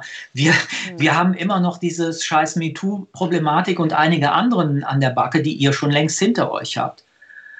Also ich weiß nicht so genau, ähm, welche, ähm, ob, ob äh, Illutz diese, diese Haltung ähm, teilen würde. Ich glaube, also so wie ich sie einschätze, glaube ich, ja, würde, das würde sie auch so sehen. Ich weiß nicht, wo sie die Lösung sieht, außer mhm. mutig weiterkämpfen. Mhm. Ja, sie macht ja generell keine Lösungsvorschläge. Ne? Nee. Das, man bleibt halt mit den Informationen zurück und denkt, okay, was tue ich damit jetzt? Es gibt einen sehr schönen Trend, den ich im Kino seit vielen Jahren verfolge, mit großem Interesse, nämlich es gibt sehr viele Filme, die handeln von älteren Frauen mit jüngerem Partner. Und da gibt es noch einen weiteren Diskurs, der mit reinspielt, nämlich, dass die jungen Männer unter Beweis stellen müssen, dass sie erwachsen genug sind. Also die Männer sind dann vielleicht 25, 28, also volljährig und auch eigentlich äh, von einer gewissen Reife, aber sie müssen dann doch auch in irgendwelchen Situationen oder in Umgang mit dem Kind, das die Partnerin schon hat, dann beweisen, dass sie erwachsen und reif sind und dass äh, die Frau nicht dann am Ende zwei Kinder zu versorgen hat mit einem solch jungen Mann. Also das ist ein interessantes Thema und auch hat das einen gewissen erotischen Reiz wohl. Also Hollywood reagiert ja auf Strömungen und weiß, dass das irgendwas affiziert beim Zuschauer. Also es gibt wohl nicht nur äh, seitens der Frauen aus das Interesse an jüngeren Männern, sondern wohl auch an von jüngeren Männern an älteren Frauen. Sonst würde das Hollywood nicht machen. Und es gibt ja auch entsprechende Serien auch schon zu diesem Thema. Das heißt, da haben wir es noch nicht jetzt mit einer großen Wende zu tun, aber doch so ein kleiner Trend blitzt da auf. Hm. Ja, die ein, der einzige Film, der mir einfällt, in dem wirklich die Frau älter war, ist ja bei der Reifeprüfung. Sonst fällt mir da keiner ein. Genau, der ist, ja, aber der stellt das ja noch ganz deutlich aus und da ist es doch auch so, dass die am Ende die Jungen sich aufmachen. Also ja, aber sie hatte auch einen Reiz mit ihren ja. Strümpfen.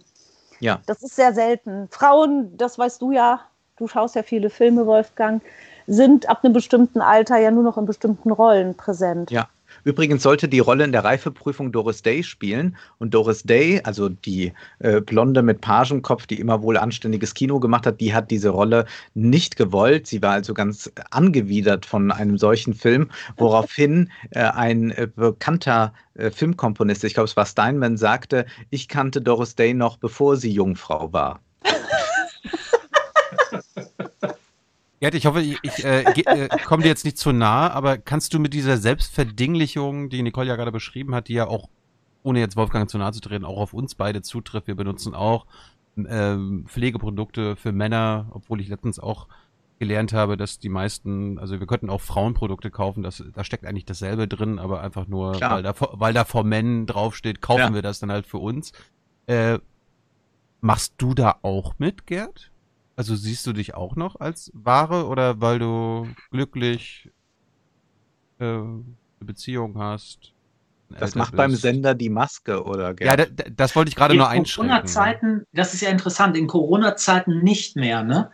Ja. Wir schminken uns seit Monaten selber, mhm. was nicht so schwer ist, weil ähm, wir das über Jahre, ich habe das ja über Jahre äh, mitbekommen, also da kriegst du schon ein äh, Gefühl dafür.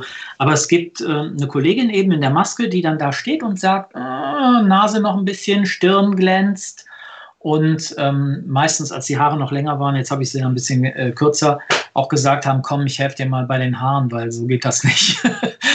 ähm, wahrscheinlich, klar, ich, also ich glaube, dass da kaum jemand von frei ist, sich selber als Objekt zu betrachten. Also sich selber als jemand zu betrachten, denn den jemand anders sieht. Das ist ja der, das mhm. ist ja eigentlich das, was man, man macht. Also man nimmt sich selber gegenüber die dritte Person-Perspektive ein mhm. und dann Internet vergleicht man diese dritte Person-Perspektive mit den ganzen anderen äh, Modellen, die, die man hat. Äh, also Bauch-Beine-Po-Vergleich und weiß der Kuckuck, äh, Größe, Gewicht ähm, und so weiter. Also ich denke, ähm, ich denke, das mache ich auch. Ähm, wahrscheinlich ist das ist paradoxerweise ähm, befreit mich äh, das, das Fernsehen machen davon, weil ich das da als völlig zur Sache gehört, also als völlig zum Job gehörend ähm, betrachten kann. Also ich kann das auch verdinglichen, ohne es auf mich selber zu beziehen, was mich paradoxerweise davon äh, befreit, ähm, ähm, mich selber da äh, jetzt permanent äh, perfektionieren zu wollen. Und sehe ich mich so?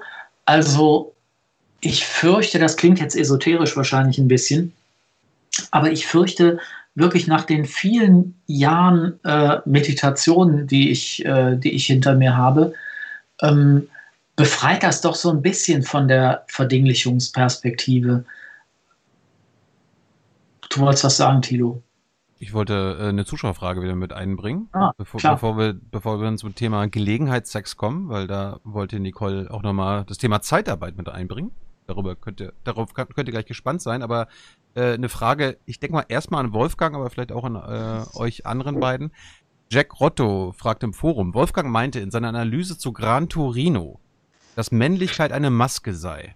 Aber ich meine, das wurde im vierten Band von Foucaults Sexualität und Wahrheit angesprochen dass der Mann zum Beispiel die Erektion nicht verbergen kann und dass das doch gegen die Maske spricht. Von wegen, egal was man schauspielert, die Erektion zeigt letztlich die Wahrheit. Was meinst du da? In der Tat, das ist ähm, ein Aspekt. Ich meinte bei äh, der Männlichkeit als Maskerade, das war ein Bezug zu einem berühmten Text Weiblichkeit als Maskerade. Und meine These ist, dass in Gran Torino auch eben ausgestellt wird, dass auch Männlichkeit, also wie Männer auftreten, wie sie anderen Männern begegnen, wie sie, das ist eine berühmte Szene, dann dort zum Friseur reinkommen, wie sie dann äh, miteinander reden, ihre Sprüche machen, dass das eben etwas ist, was auch der Mann einstudiert, genauso wie die Frau gewisse Formen einstudiert, wie sie sich verhält, wenn sie ein Café betritt, wenn sie äh, eine Freundin oder Kollegin umarmt. Und das kann man sagen, das sind also generell Rollen der, des Geschlechts, die wir spielen, die wir auch zum Beispiel in einem Club, wo es vielleicht darum geht, ähm, auf Anmache zu gehen, anders ausspielen, als wenn wir jetzt einfach nur in einem kollegialen Gespräch uns befinden. Das Thema der Erektion ist nochmal ein anderes. Das ist tatsächlich das, was ja äh, auch die Pornografie äh, bis hin dann zum Cumshot authentifiziert, nämlich, dass das etwas ist, was nicht gespielt ist. Und auch ist darin ja, so hat das Slavoj Žižek mal gesagt, im Prinzip die ewige göttliche Bestrafung des Mannes, nämlich, dass er die Erektion nicht unter Kontrolle hat. Also er kann versagen oder er denkt, oh Gott, jetzt kann ich gerade keine Erektion gebrauchen. Und äh, dass also der Mann eigentlich ähm, mit der Erektion, die so diese für die Potenz steht, für die Männlichkeit, zugleich auch schon die Negation drin ist, nämlich dass er sie eigentlich nicht beherrschen kann, wie zum Beispiel seine Faust, die man ballen kann und wieder nicht ballen kann, kann das eben mit der Erektion nicht. Deswegen ist das äh, äh ein, ein sehr äh, dialektisches Instrument, wenn man so möchte. Zum einen äh, äh sehr äh, stark eben das Symbol für Potenz und Männlichkeit, zugleich aber auch das der totalen Ohnmacht, weil man es nicht unter Kontrolle hat. Nicole, wenn, wenn die Frage zu privat ist oder zu nah, dann sag es sofort, aber kannst du aus Frauensicht erklären, warum Männer Dickpics verschicken? Äh, nee. Ich habe auch noch nie eins bekommen. ähm, ich, ich, ich fand es nur sehr interessant, weil Eva Elus ja auch sagte, sie weiß gar nicht, ähm, wer wird da eigentlich gerade zum Objekt gemacht. Mhm. Das ist ja auch gerade diese, ähm, da wird ja auch was parzelliert, also der andere parzelliert sich ja. Eigentlich werde ich ja parzelliert in der Betrachtung, auf einmal macht der andere das schon für mich. Ich kann es mhm. dir nicht, ich weiß nicht, was, ich weiß auch nicht, was ich sage, wenn ich eins kriege. Ich denke, ja schön, oh, was, was tue ich damit? Also ich wüsste es nicht. Ich, ich ich kenne auch keine Frau, die ein Bild ihrer Brüste oder ihrer Vagina schickt und sagt so, hey, hey, guck mal. Also, mhm. ich weiß es nicht. Ist vielleicht ein Machtsymbol? Ich habe keine Ahnung. Ich kann es dir, ich habe da auch noch nie so drüber nachgedacht, weil ich da noch nie mit konfrontiert wurde. Es hat so was Emoji-haftes. Und es äh, zeigt aber auch in anderer Weise wieder, dass man. Ja, es ist besser als die Aubergine. Ne? Ja, ja, es hat zum, zum, anderen aber auch eben diesen Aspekt, dass es ganz schwer ist, dann auch ähm, Sexualität äh, zu versprachlichen. Das ist äh, sehr, sehr eigenartig. Also man muss das denken, diese ähm, äh, Plattformen funktionieren alle so, dass Leute sich Textnachrichten hin und her schicken. Und man kennt das aus pornografischen Romanen. Romanen, dass das oft ganz banal sein kann, wenn eben Sex geschildert wird. Also es kann dann so einen Effekt einsetzen wie bei Desart eigentlich der Langeweile. Also es wird nur noch aufgelistet, wie diese äh, Geschlechtsteile jetzt ineinander gesteckt werden, was damit gemacht wird. Aber eigentlich ist das etwas, was ähm, sehr, sehr außersprachlich dann doch auch ist. Es gibt Nicole? auch nichts Unerotischeres als ein Penis ohne Kontext. Ja. Also Geschlechtsteile an sich sind ja nicht unbedingt das Schönste der Welt. Und genau, sie werden ja gerade dadurch, dass sie der Person gehören, die du begehrst, werden sie ja schön. Also so ein Penis alleine. Das schreibt also Sigmund Freud. Sigmund Freud schreibt ja, dass äh, die Geschlechtsteile ähm, die Evolution hin zur Schönheit nicht mitgemacht haben, weshalb wir sie bedecken. ja. Nicole, du wolltest über Fick-Beziehungen sprechen. Genau, das fand ich sehr interessant, ähm, wie Eva Illus das aufgezeigt hat. Ähm, weil ich mir selber da noch nie so Gedanken drüber gemacht habe, welche Struktur oder Nichtstruktur da eigentlich hintersteht. Dass sie sagt, eigentlich eine richtige, ähm, ähm, wie hat sie das genannt? Genau, der richtige Gelegenheitssex in seiner reinen Form setzt absolute Fremdheit voraus. Du weißt noch nicht mal, wie der andere heißt. Ne? Also ich fand das unwahrscheinlich interessant und weil er auch gerade zwei sich eigentlich ausschließende Komponenten vereint. Und zwar einmal Distanz und Nähe. Das fand ich sehr, sehr faszinierend. Ähm, es ist aber auch gleichzeitig die männliche Art, Sex zu haben. Sie sagt ja selber, in, also nicht sie sagt, sondern Studien, die sie heranzieht, Männer kommen in dieser Art von Zusammenkunft, Frauen eher weniger. Und ähm, gerade um auch, ich weiß nicht, ich glaube, Frauen kommen vaginal sowieso eher seltener. Da muss schon eine Abstimmung stattfinden untereinander. Was gefällt mir? Und ich glaube, das ist das, was so ein Gelegenheitssex auch ausschließt. Das Mitteilen von mach's mal so oder mach's mal so. Ich glaube, bei Gelegenheitssex wird, glaube ich, eher weniger gesprochen. Da geht es eher um die Handlung. Und ich fand das sehr interessant, das von ihr mal so aufgeschlüsselt zu sehen. Ähm, vor allen Dingen, weil es die männliche Art des Sex zu haben. Aber darin aber auch eine Gleichheit besteht, weil Männer und Frauen können ihn gleichermaßen haben, haben ihn aber aus unterschiedlichen Positionen heraus. Das ist wahrscheinlich äh, soziologisch richtig. Ich weiß nicht, ob es sexuell richtig ist. Mhm. Also, wenn ich an die wenn ich an die Gespräche zum Beispiel mit Ann-Marlene Henning, der, der Sexologin, ähm, denke, Ähm, ich weiß nicht, ob die dem so zustimmen würde. Ich glaube, die würde sagen, das hängt ganz davon ab, was die Frau in dem Moment will. Und ähm, das kann sein, äh, dass die Frau genauso äh, schnell oder vehement kommt äh, wie der Mann oder wie der Mann eben gerade nicht.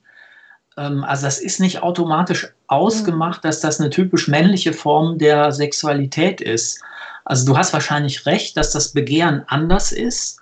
Man kann lange darüber nachdenken, ob diese Andersheit des Begehrens jetzt wirklich kulturell und gesellschaftlich ähm, überformt ist oder ob sie biologisch oder äh, psychologisch ist. Ich bin mir da nicht so, bin mir da nicht so ganz sicher.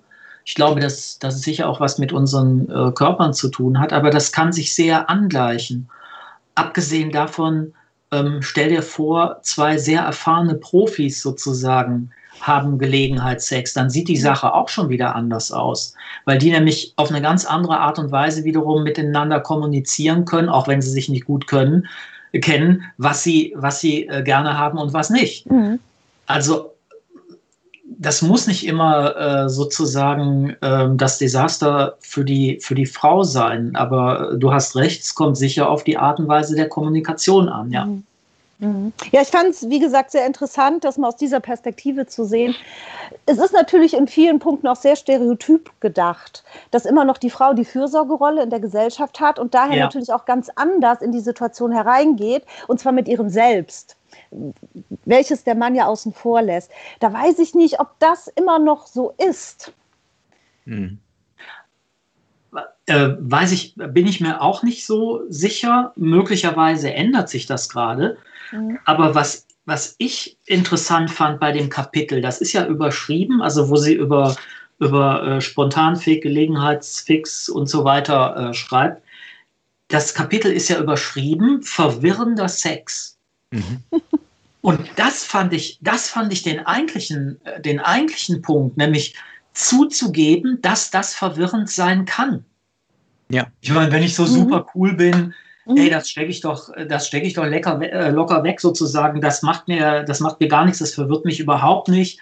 Ähm, ich, ähm, ich, eine, eine Freundin von mir, es ist lange, lange her, letztes Jahrtausend, Wohngemeinschaft mit ähm, zwei Frauen, die meinte immer äh, zu ihren Freunden, du, für mich ist da relativ wenig Unterschied zwischen Sex und in die Oper gehen. Beides ist eine Form von sinnlichem Genuss der sich nur marginal unterscheidet.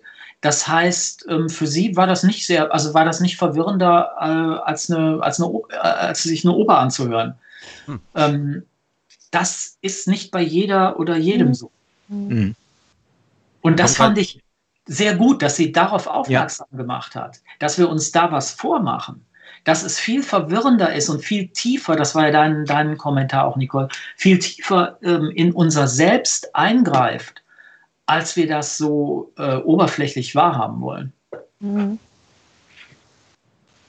Aber was hat das mit Zeitarbeit zu tun, Nicole? Das hast du. Ähm, ja, ich gesagt. hatte da. Ja, ja, ich hatte da an einigen Stellen so die Assoziation dazu, weil es ja, ähm, ach, ich hatte mir das irgendwo, ich hatte mir nämlich Notizen gemacht.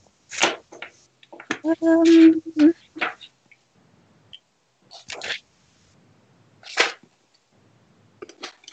Genau, weil man ja beides, ähm, die Nichtwahl, was eine Beziehung angeht, sowie die Nichtwahl, jemanden nicht einzustellen, das ist ja dieselbe Praktik, die dahinter steht. Man lässt sich ja nicht voll und ganz auf den anderen ein.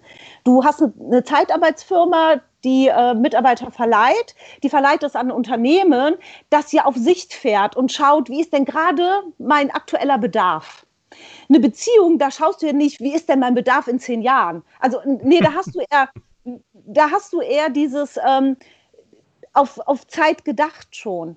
Und da habe hab ich so Parallelen gesehen. Ich weiß nicht, ob das Quatsch ist, das war das, was mir dazu einfiel, weil die auch klar strukturiert ist, so eine Zeitarbeitsfirma. Ne? Man weiß, wie lange das dauert. Ähm, kann, ne, ist eher auf Kurzzeitigkeit ausgelegt, soll ja für so, so Hochspitzen sein, der Produktion. Und dann hast du natürlich äh, nicht dieses Einlassen auf jemanden, ich stelle jemanden jetzt erstmal ein mit einem unbefristeten Vertrag. Eine Beziehung ist erstmal ein unbefristeter Vertrag. Der kann natürlich beiderseitig aufgelöst werden oder Von, also jeder hat die Möglichkeit, den aufzulösen. Und das umgehst du ja in der Zeitarbeitsfirma. Du musst dich damit ja auch gar nicht auseinandersetzen. Ich brauche jetzt jemanden, dann kommt der jetzt. So ist es ja auch in einer Fick-Beziehung.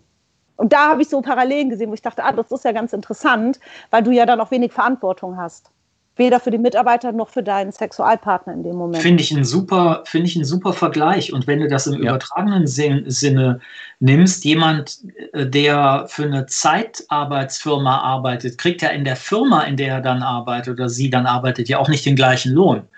Das heißt, du wirst von vornherein sozusagen unter Wert ähm, verhandelt ähm, und äh, lange Probezeit und so weiter. Ich finde, das kann man, das kann man sehr gut auf äh, den Zugang zu einer Beziehung übertragen. Leider.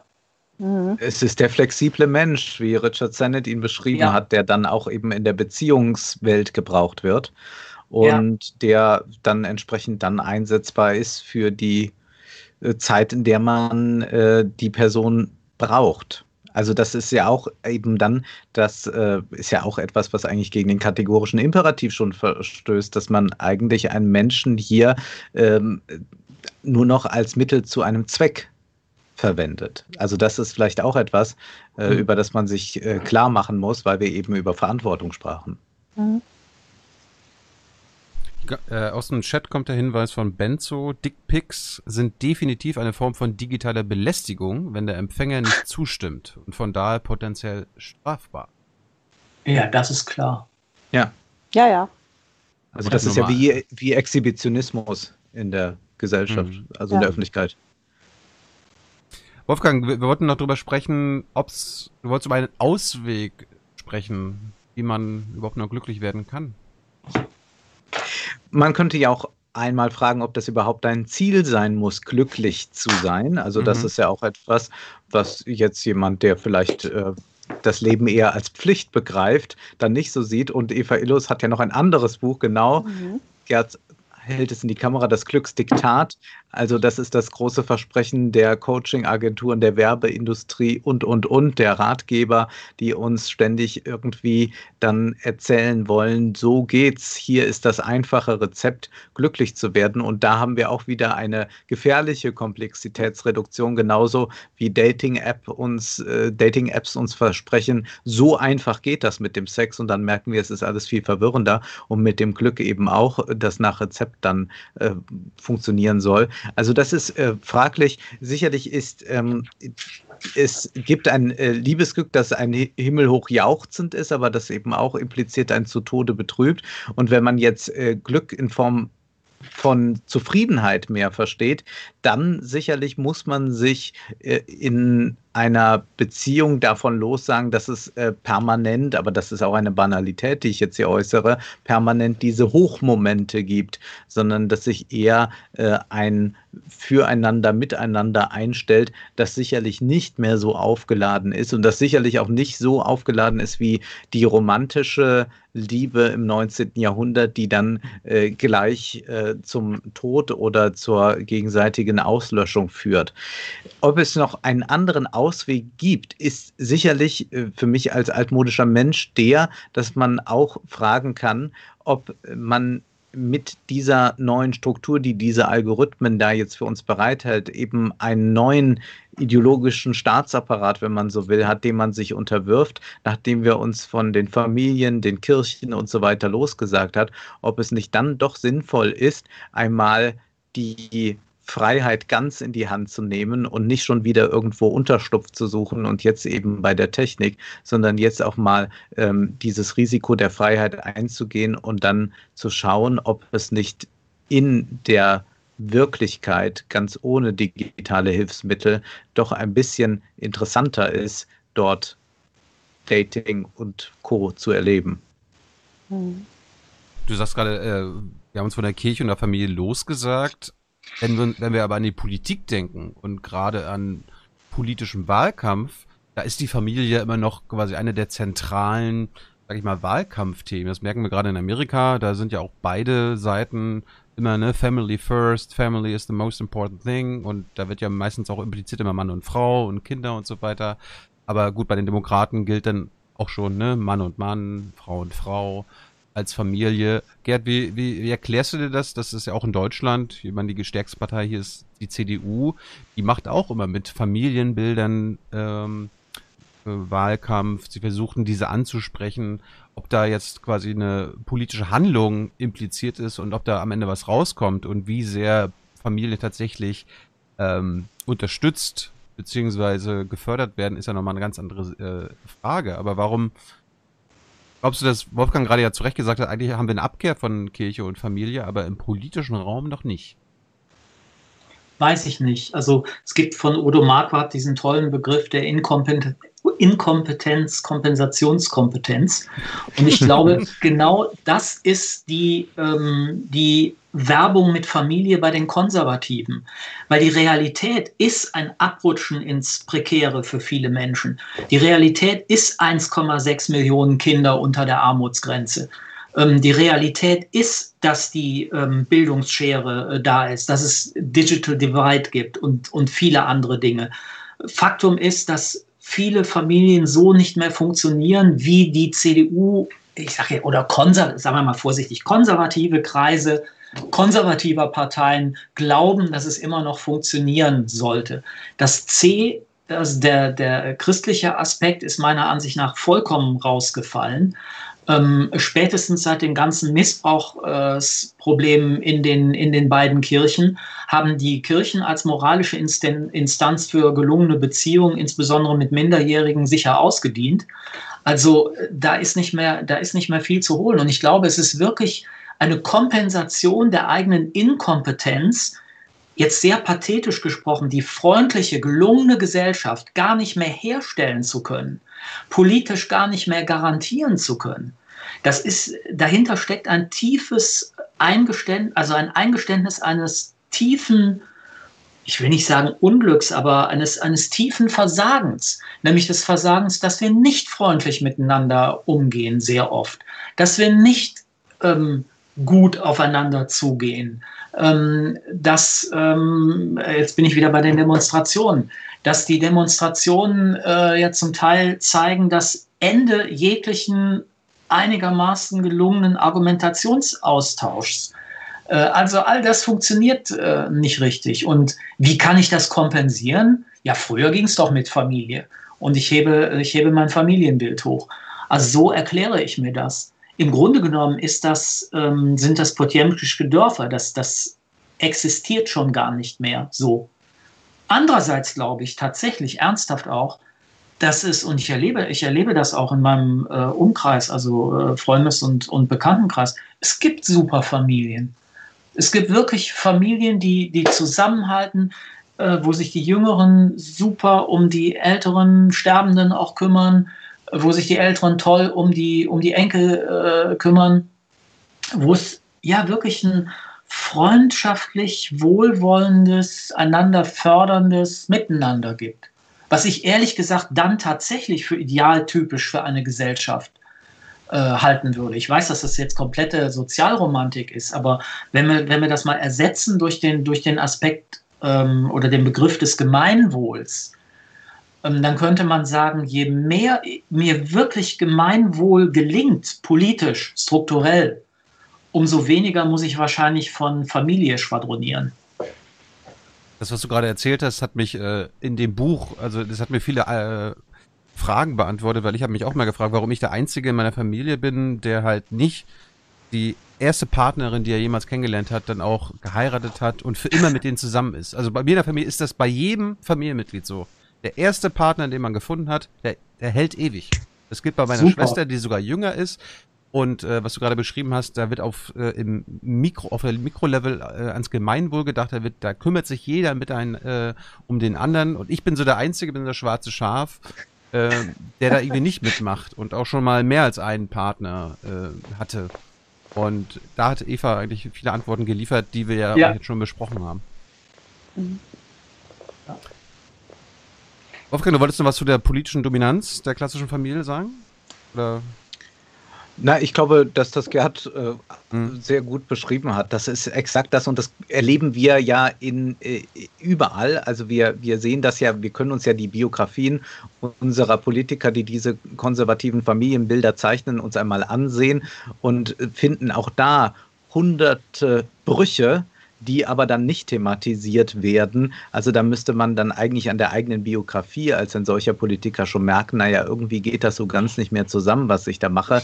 Aber das ist halt wie äh, Stockfotos von äh, äh, Kindern auf Dörfern ähm, bei den Social-Media-Kanälen einstellen und sagen, das ist unsere Landwirtschaft, das ist unser Dorf in Deutschland und hat eben nichts damit zu tun. Das ist eben, wie diese äh, Politik mit einer großen Augenwischerei funktioniert und warum funktioniert es? Weil es offenbar diese Sehnsucht danach gibt, beziehungsweise äh, viele gar nicht sehen, dass auch eben Familie ganz anders strukturiert sein könnte und äh, sie auch nicht erkennen wollen, mit welchen Zwängen das einst verbunden war.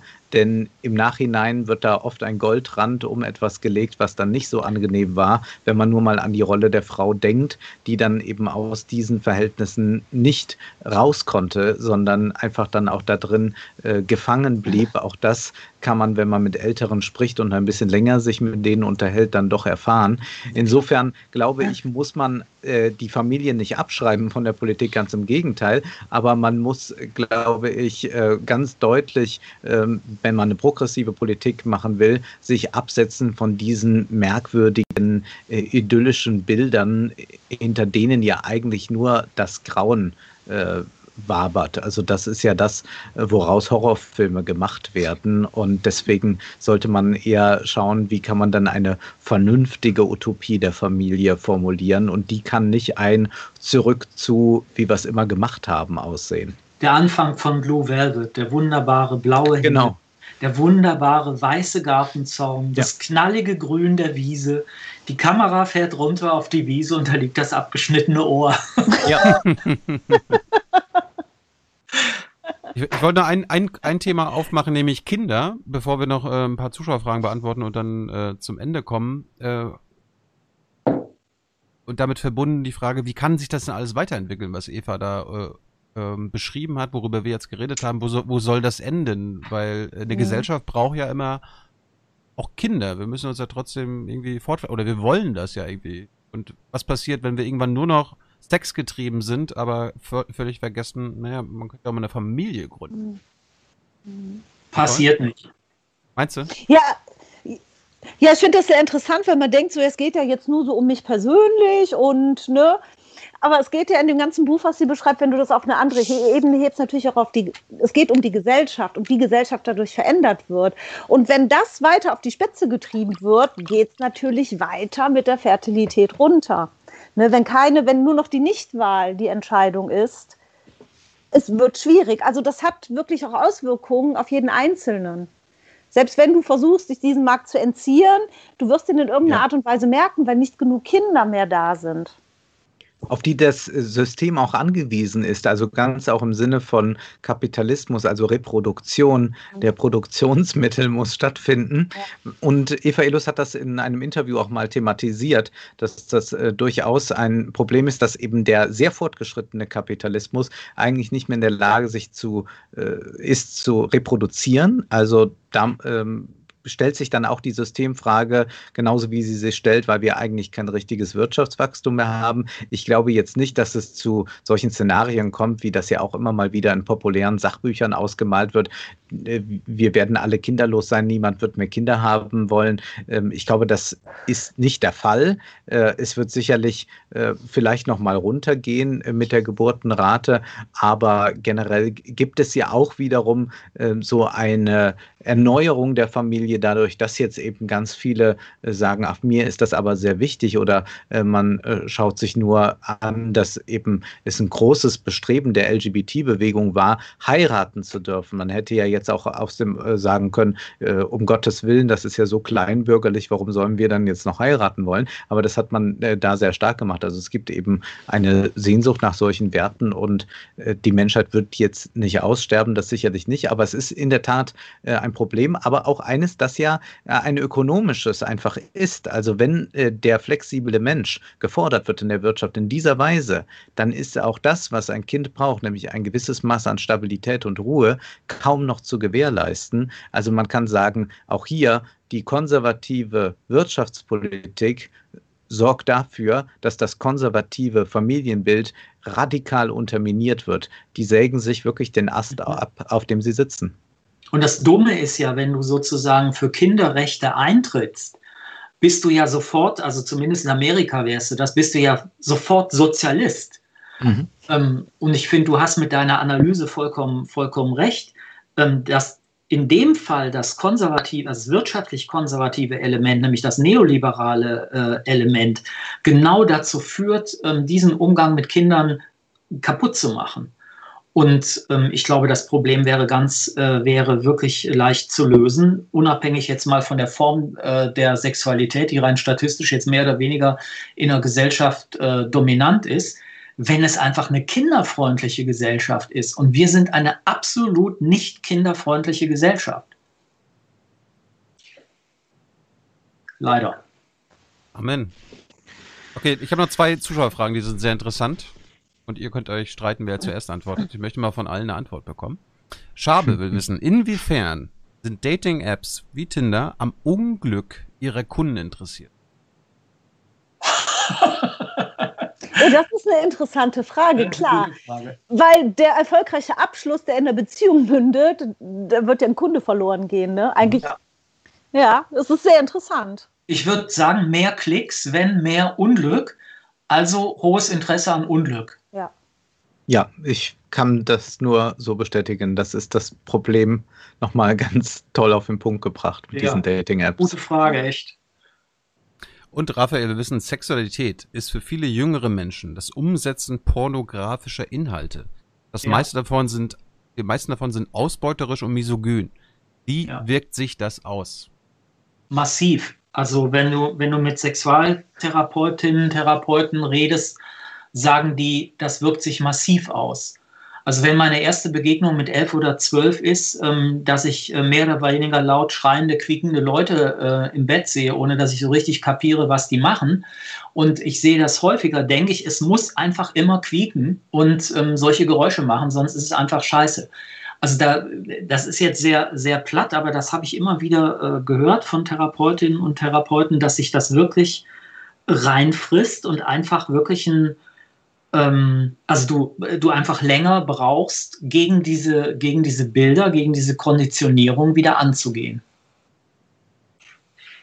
Ja, also das ist ja etwas, was mich jetzt als Ideologiekritiker auch mit dem Film beschäftigt, wie er uns prägt. Und selbstverständlich prägen diese pornografischen Bilder früh genossen und auch ohne große Distanz, denn dazu lädt ja die Pornografie nicht ein. Es ist ja eben ein identifizierendes Schauen. Es ist ja ein Schauen, das einen ganz klaren Zweck erfüllt, nämlich die Befriedigung. Das heißt, es ist viel schwieriger, äh, Pornografie zu konsumieren und dazu Distanz zu nehmen, beziehungsweise es ist vollkommen sinnlos, das zu tun. Man betrachtet es ja nicht, wie man abstrakt ein Kunstwerk betrachtet. Insofern glaube ich, ist das äh, ein, ein Riesenfeld und da muss eigentlich auch viel mehr Forschung noch betrieben werden, um wirklich mal zu schauen, wie massiv das eigentlich ist. Ich glaube nicht, dass es jetzt direkt so Kausalzusammenhänge gibt, genauso wie es ja nicht beim Ballerspiel so ist, dass man jetzt mit der Pistole sofort rausrennt. Aber selbstverständlich werden Körperbilder da geprägt, wird, wird ein Druck aufgebaut, auch eben dieser äh, Leistungsethos, der in der Pornografie vorherrscht.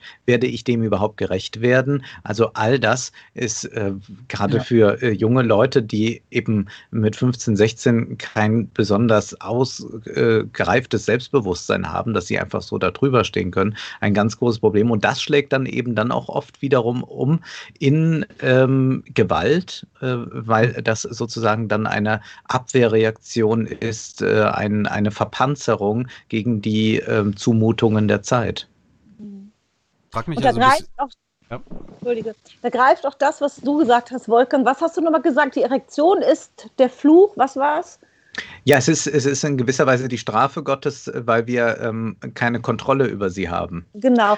Es, in Pornos gibt es ja nie ein Erektionsproblem. Genau. Junge Menschen, ne, wenn die denken, okay, was ist, ne, das kommt ja gar nicht vor, das ist ja gar nicht Ja. existent, das ist ja ein Bild, das ist ja völlig absurd, das dort vermittelt wird.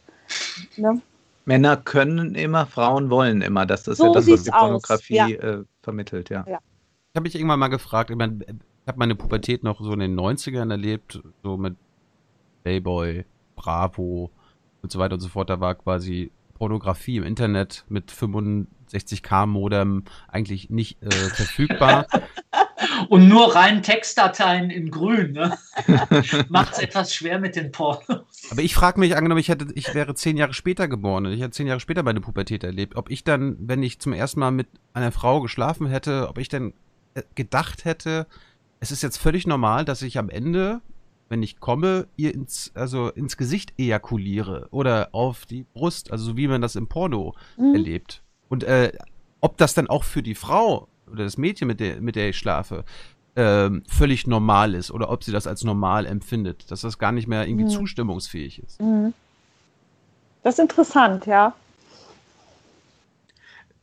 Ist, also möglich ist es schon. Das ist jetzt, glaube ich, eigentlich eine Frage der empirischen For Mhm. Forschung, wenn es nicht über Anekdoten abgesichert werden kann. Es ist relativ wahrscheinlich, dass du, ähm, dass du dich auf diese Art und Weise informiert hättest. Was nicht zwingend ist, ist, dass du sozusagen die Spielregeln notwendigerweise übernehmen musst. Und ähm, wo, wa- was Eva Illutz ja immer sagen würde, ist, ähm, also wenn ihr miteinander schlaft, dann handelt die Spielregeln aus. Und zwar am besten, bevor ihr miteinander schlaft. Dann ja, dann kann Mann, Frau das klären. Finde ich, eigentlich ein, finde ich eigentlich einen guten Hinweis. Und da kommst du natürlich auf eine Form von Intimität, die mit dieser Form von Sexualität überhaupt nicht verbunden ist, dass du nämlich durch diese Peinlichkeit durch musst, genau über solche Sachen zu reden. Mhm. Das setzt ja schon eine Intimität und ein Vertrauen voraus, das in gewisser Weise größer ist, als wenn du einfach miteinander schläfst und das reproduzierst, was du vorher im Porno gesehen hast. Mhm. Wird ja auch dem Gelegenheitssex komplett konterkarieren, diese Art von Intimität. Ja, Mhm. Wird ja gar nicht funktionieren. ja. Absolut, ja. Gut. Wir haben mal wieder länger gemacht, als, als wir uns vorgenommen haben. So ist das in der Liebe. In der Regel ist es so andersrum, dass es viel kürzer ist, als man sich gedacht hat, oder? äh, Nicole, äh, hast du noch letzte Worte? Die anderen beiden haben sonst immer die letzten Worte gehabt, alle Monate. Nee, ich habe eigentlich gar nichts äh, als letztes Wort. Ich fand das Buch unwahrscheinlich interessant, mich da mal intellektuell mit auseinanderzusetzen und das nicht so als diffuses Gefühl in mir zu haben, Mhm. sondern das auch mal in. Das sind so einzelne Puzzlestücke und ich finde das so schön, dass sie das wirklich zu einem kompletten Bild zusammensetzt, was auch nachvollziehbar ist. Ich habe nicht immer alles direkt verstanden, dachte so, oh Moment, Ne? Aber ich habe trotzdem dieses Bild am Ende. Und das ist ein Bild, da kann ich was mit tun. Ich weiß nicht was, aber ich finde es gut, dass sie es wenigstens aufgezeigt hat, dass es ist, wie es ist. Und das ist, glaube ich, jetzt jedem selbst überlassen, was machen wir mit diesen Informationen. Können die unser Handeln in irgendeiner Art und Weise beeinflussen oder halt nicht? Aber sie stellt wenigstens diese Möglichkeit zur Verfügung. Das finde ich sehr gut. Und das gilt, glaube ich, auch für diesen, für diese Sendung. Macht damit, was ihr wollt. Gut, dann bedanke ich mich bei Nicole Büschkens und äh, hoffe, dass das nicht das letzte Mal war, wo du hier bei Jung und Live warst. Vielleicht finden wir mal wieder ein Thema, wo du äh, mitsprechen möcht, äh, möchtest, gerne. weil ich fand das sehr äh, erhellend. Ja, ich hätte es auch komisch gefunden, wenn ihr über Verdinglichung sprecht, ohne dass eine Frau dabei ist. Also drei Ja. weiße Männer. Mhm. Ja. Ein Seltsam. Alter. Ja. so sieht's aus, genau. Dann bedanke ich mich bei Wolfgang M. Schmidt. Vielen Dank. Es war mir wieder eine Freude. Äh, die nächste Politikanalyse steht an. Wir wissen noch nicht wann, aber sie wird jetzt auch demnächst wieder kommen. Und ich darf das nächste Thema auswählen. Ah, Oh, ja. das stimmt auch. Bist du dran, wirklich? Mhm, ja, aber ganz gewiss. Aber Überwachungskapitalismus war doch vorvorletztes Mal. Na, aber wir- wir- das, das diskutieren wir gleich aus. vielleicht, vielleicht sind wir uns ja eh schon einig. Und ähm, das erfahrt ihr dann Anfang Oktober, 1. Oktober, schreibt euch einen Kalender. Wir versuchen das hinzubekommen, trotz Terminschwierigkeiten. Und ich bedanke mich natürlich bei Gerd Skobel. Gerd, vielen, vielen Dank. Wann ist deine nächste Sendung? Danke auch. Ähm, am Donnerstag. über Ethik ähm, des Digitalen. Ja, du, du, hast jetzt ja viele unter 30-jährige Zuschauer, die wissen nicht, wo die Sendung läuft und äh Hey Kids, es gibt sowas wie Fernsehen. Nein, im Ernst, Dreisat, äh, donnerstags 21 Uhr.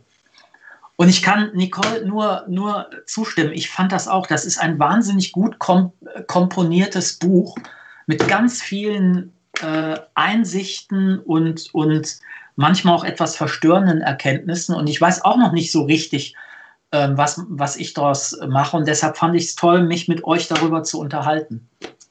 Danke. Danke an alle, die mitgemacht haben. Danke an alle im Chat äh, mit euren klugen Sprüchen. Und den Rest war ich mir mal, aber es gab auch gute Fragen. Und äh, ja, bis zum nächsten, zum nächsten Mal. Monat.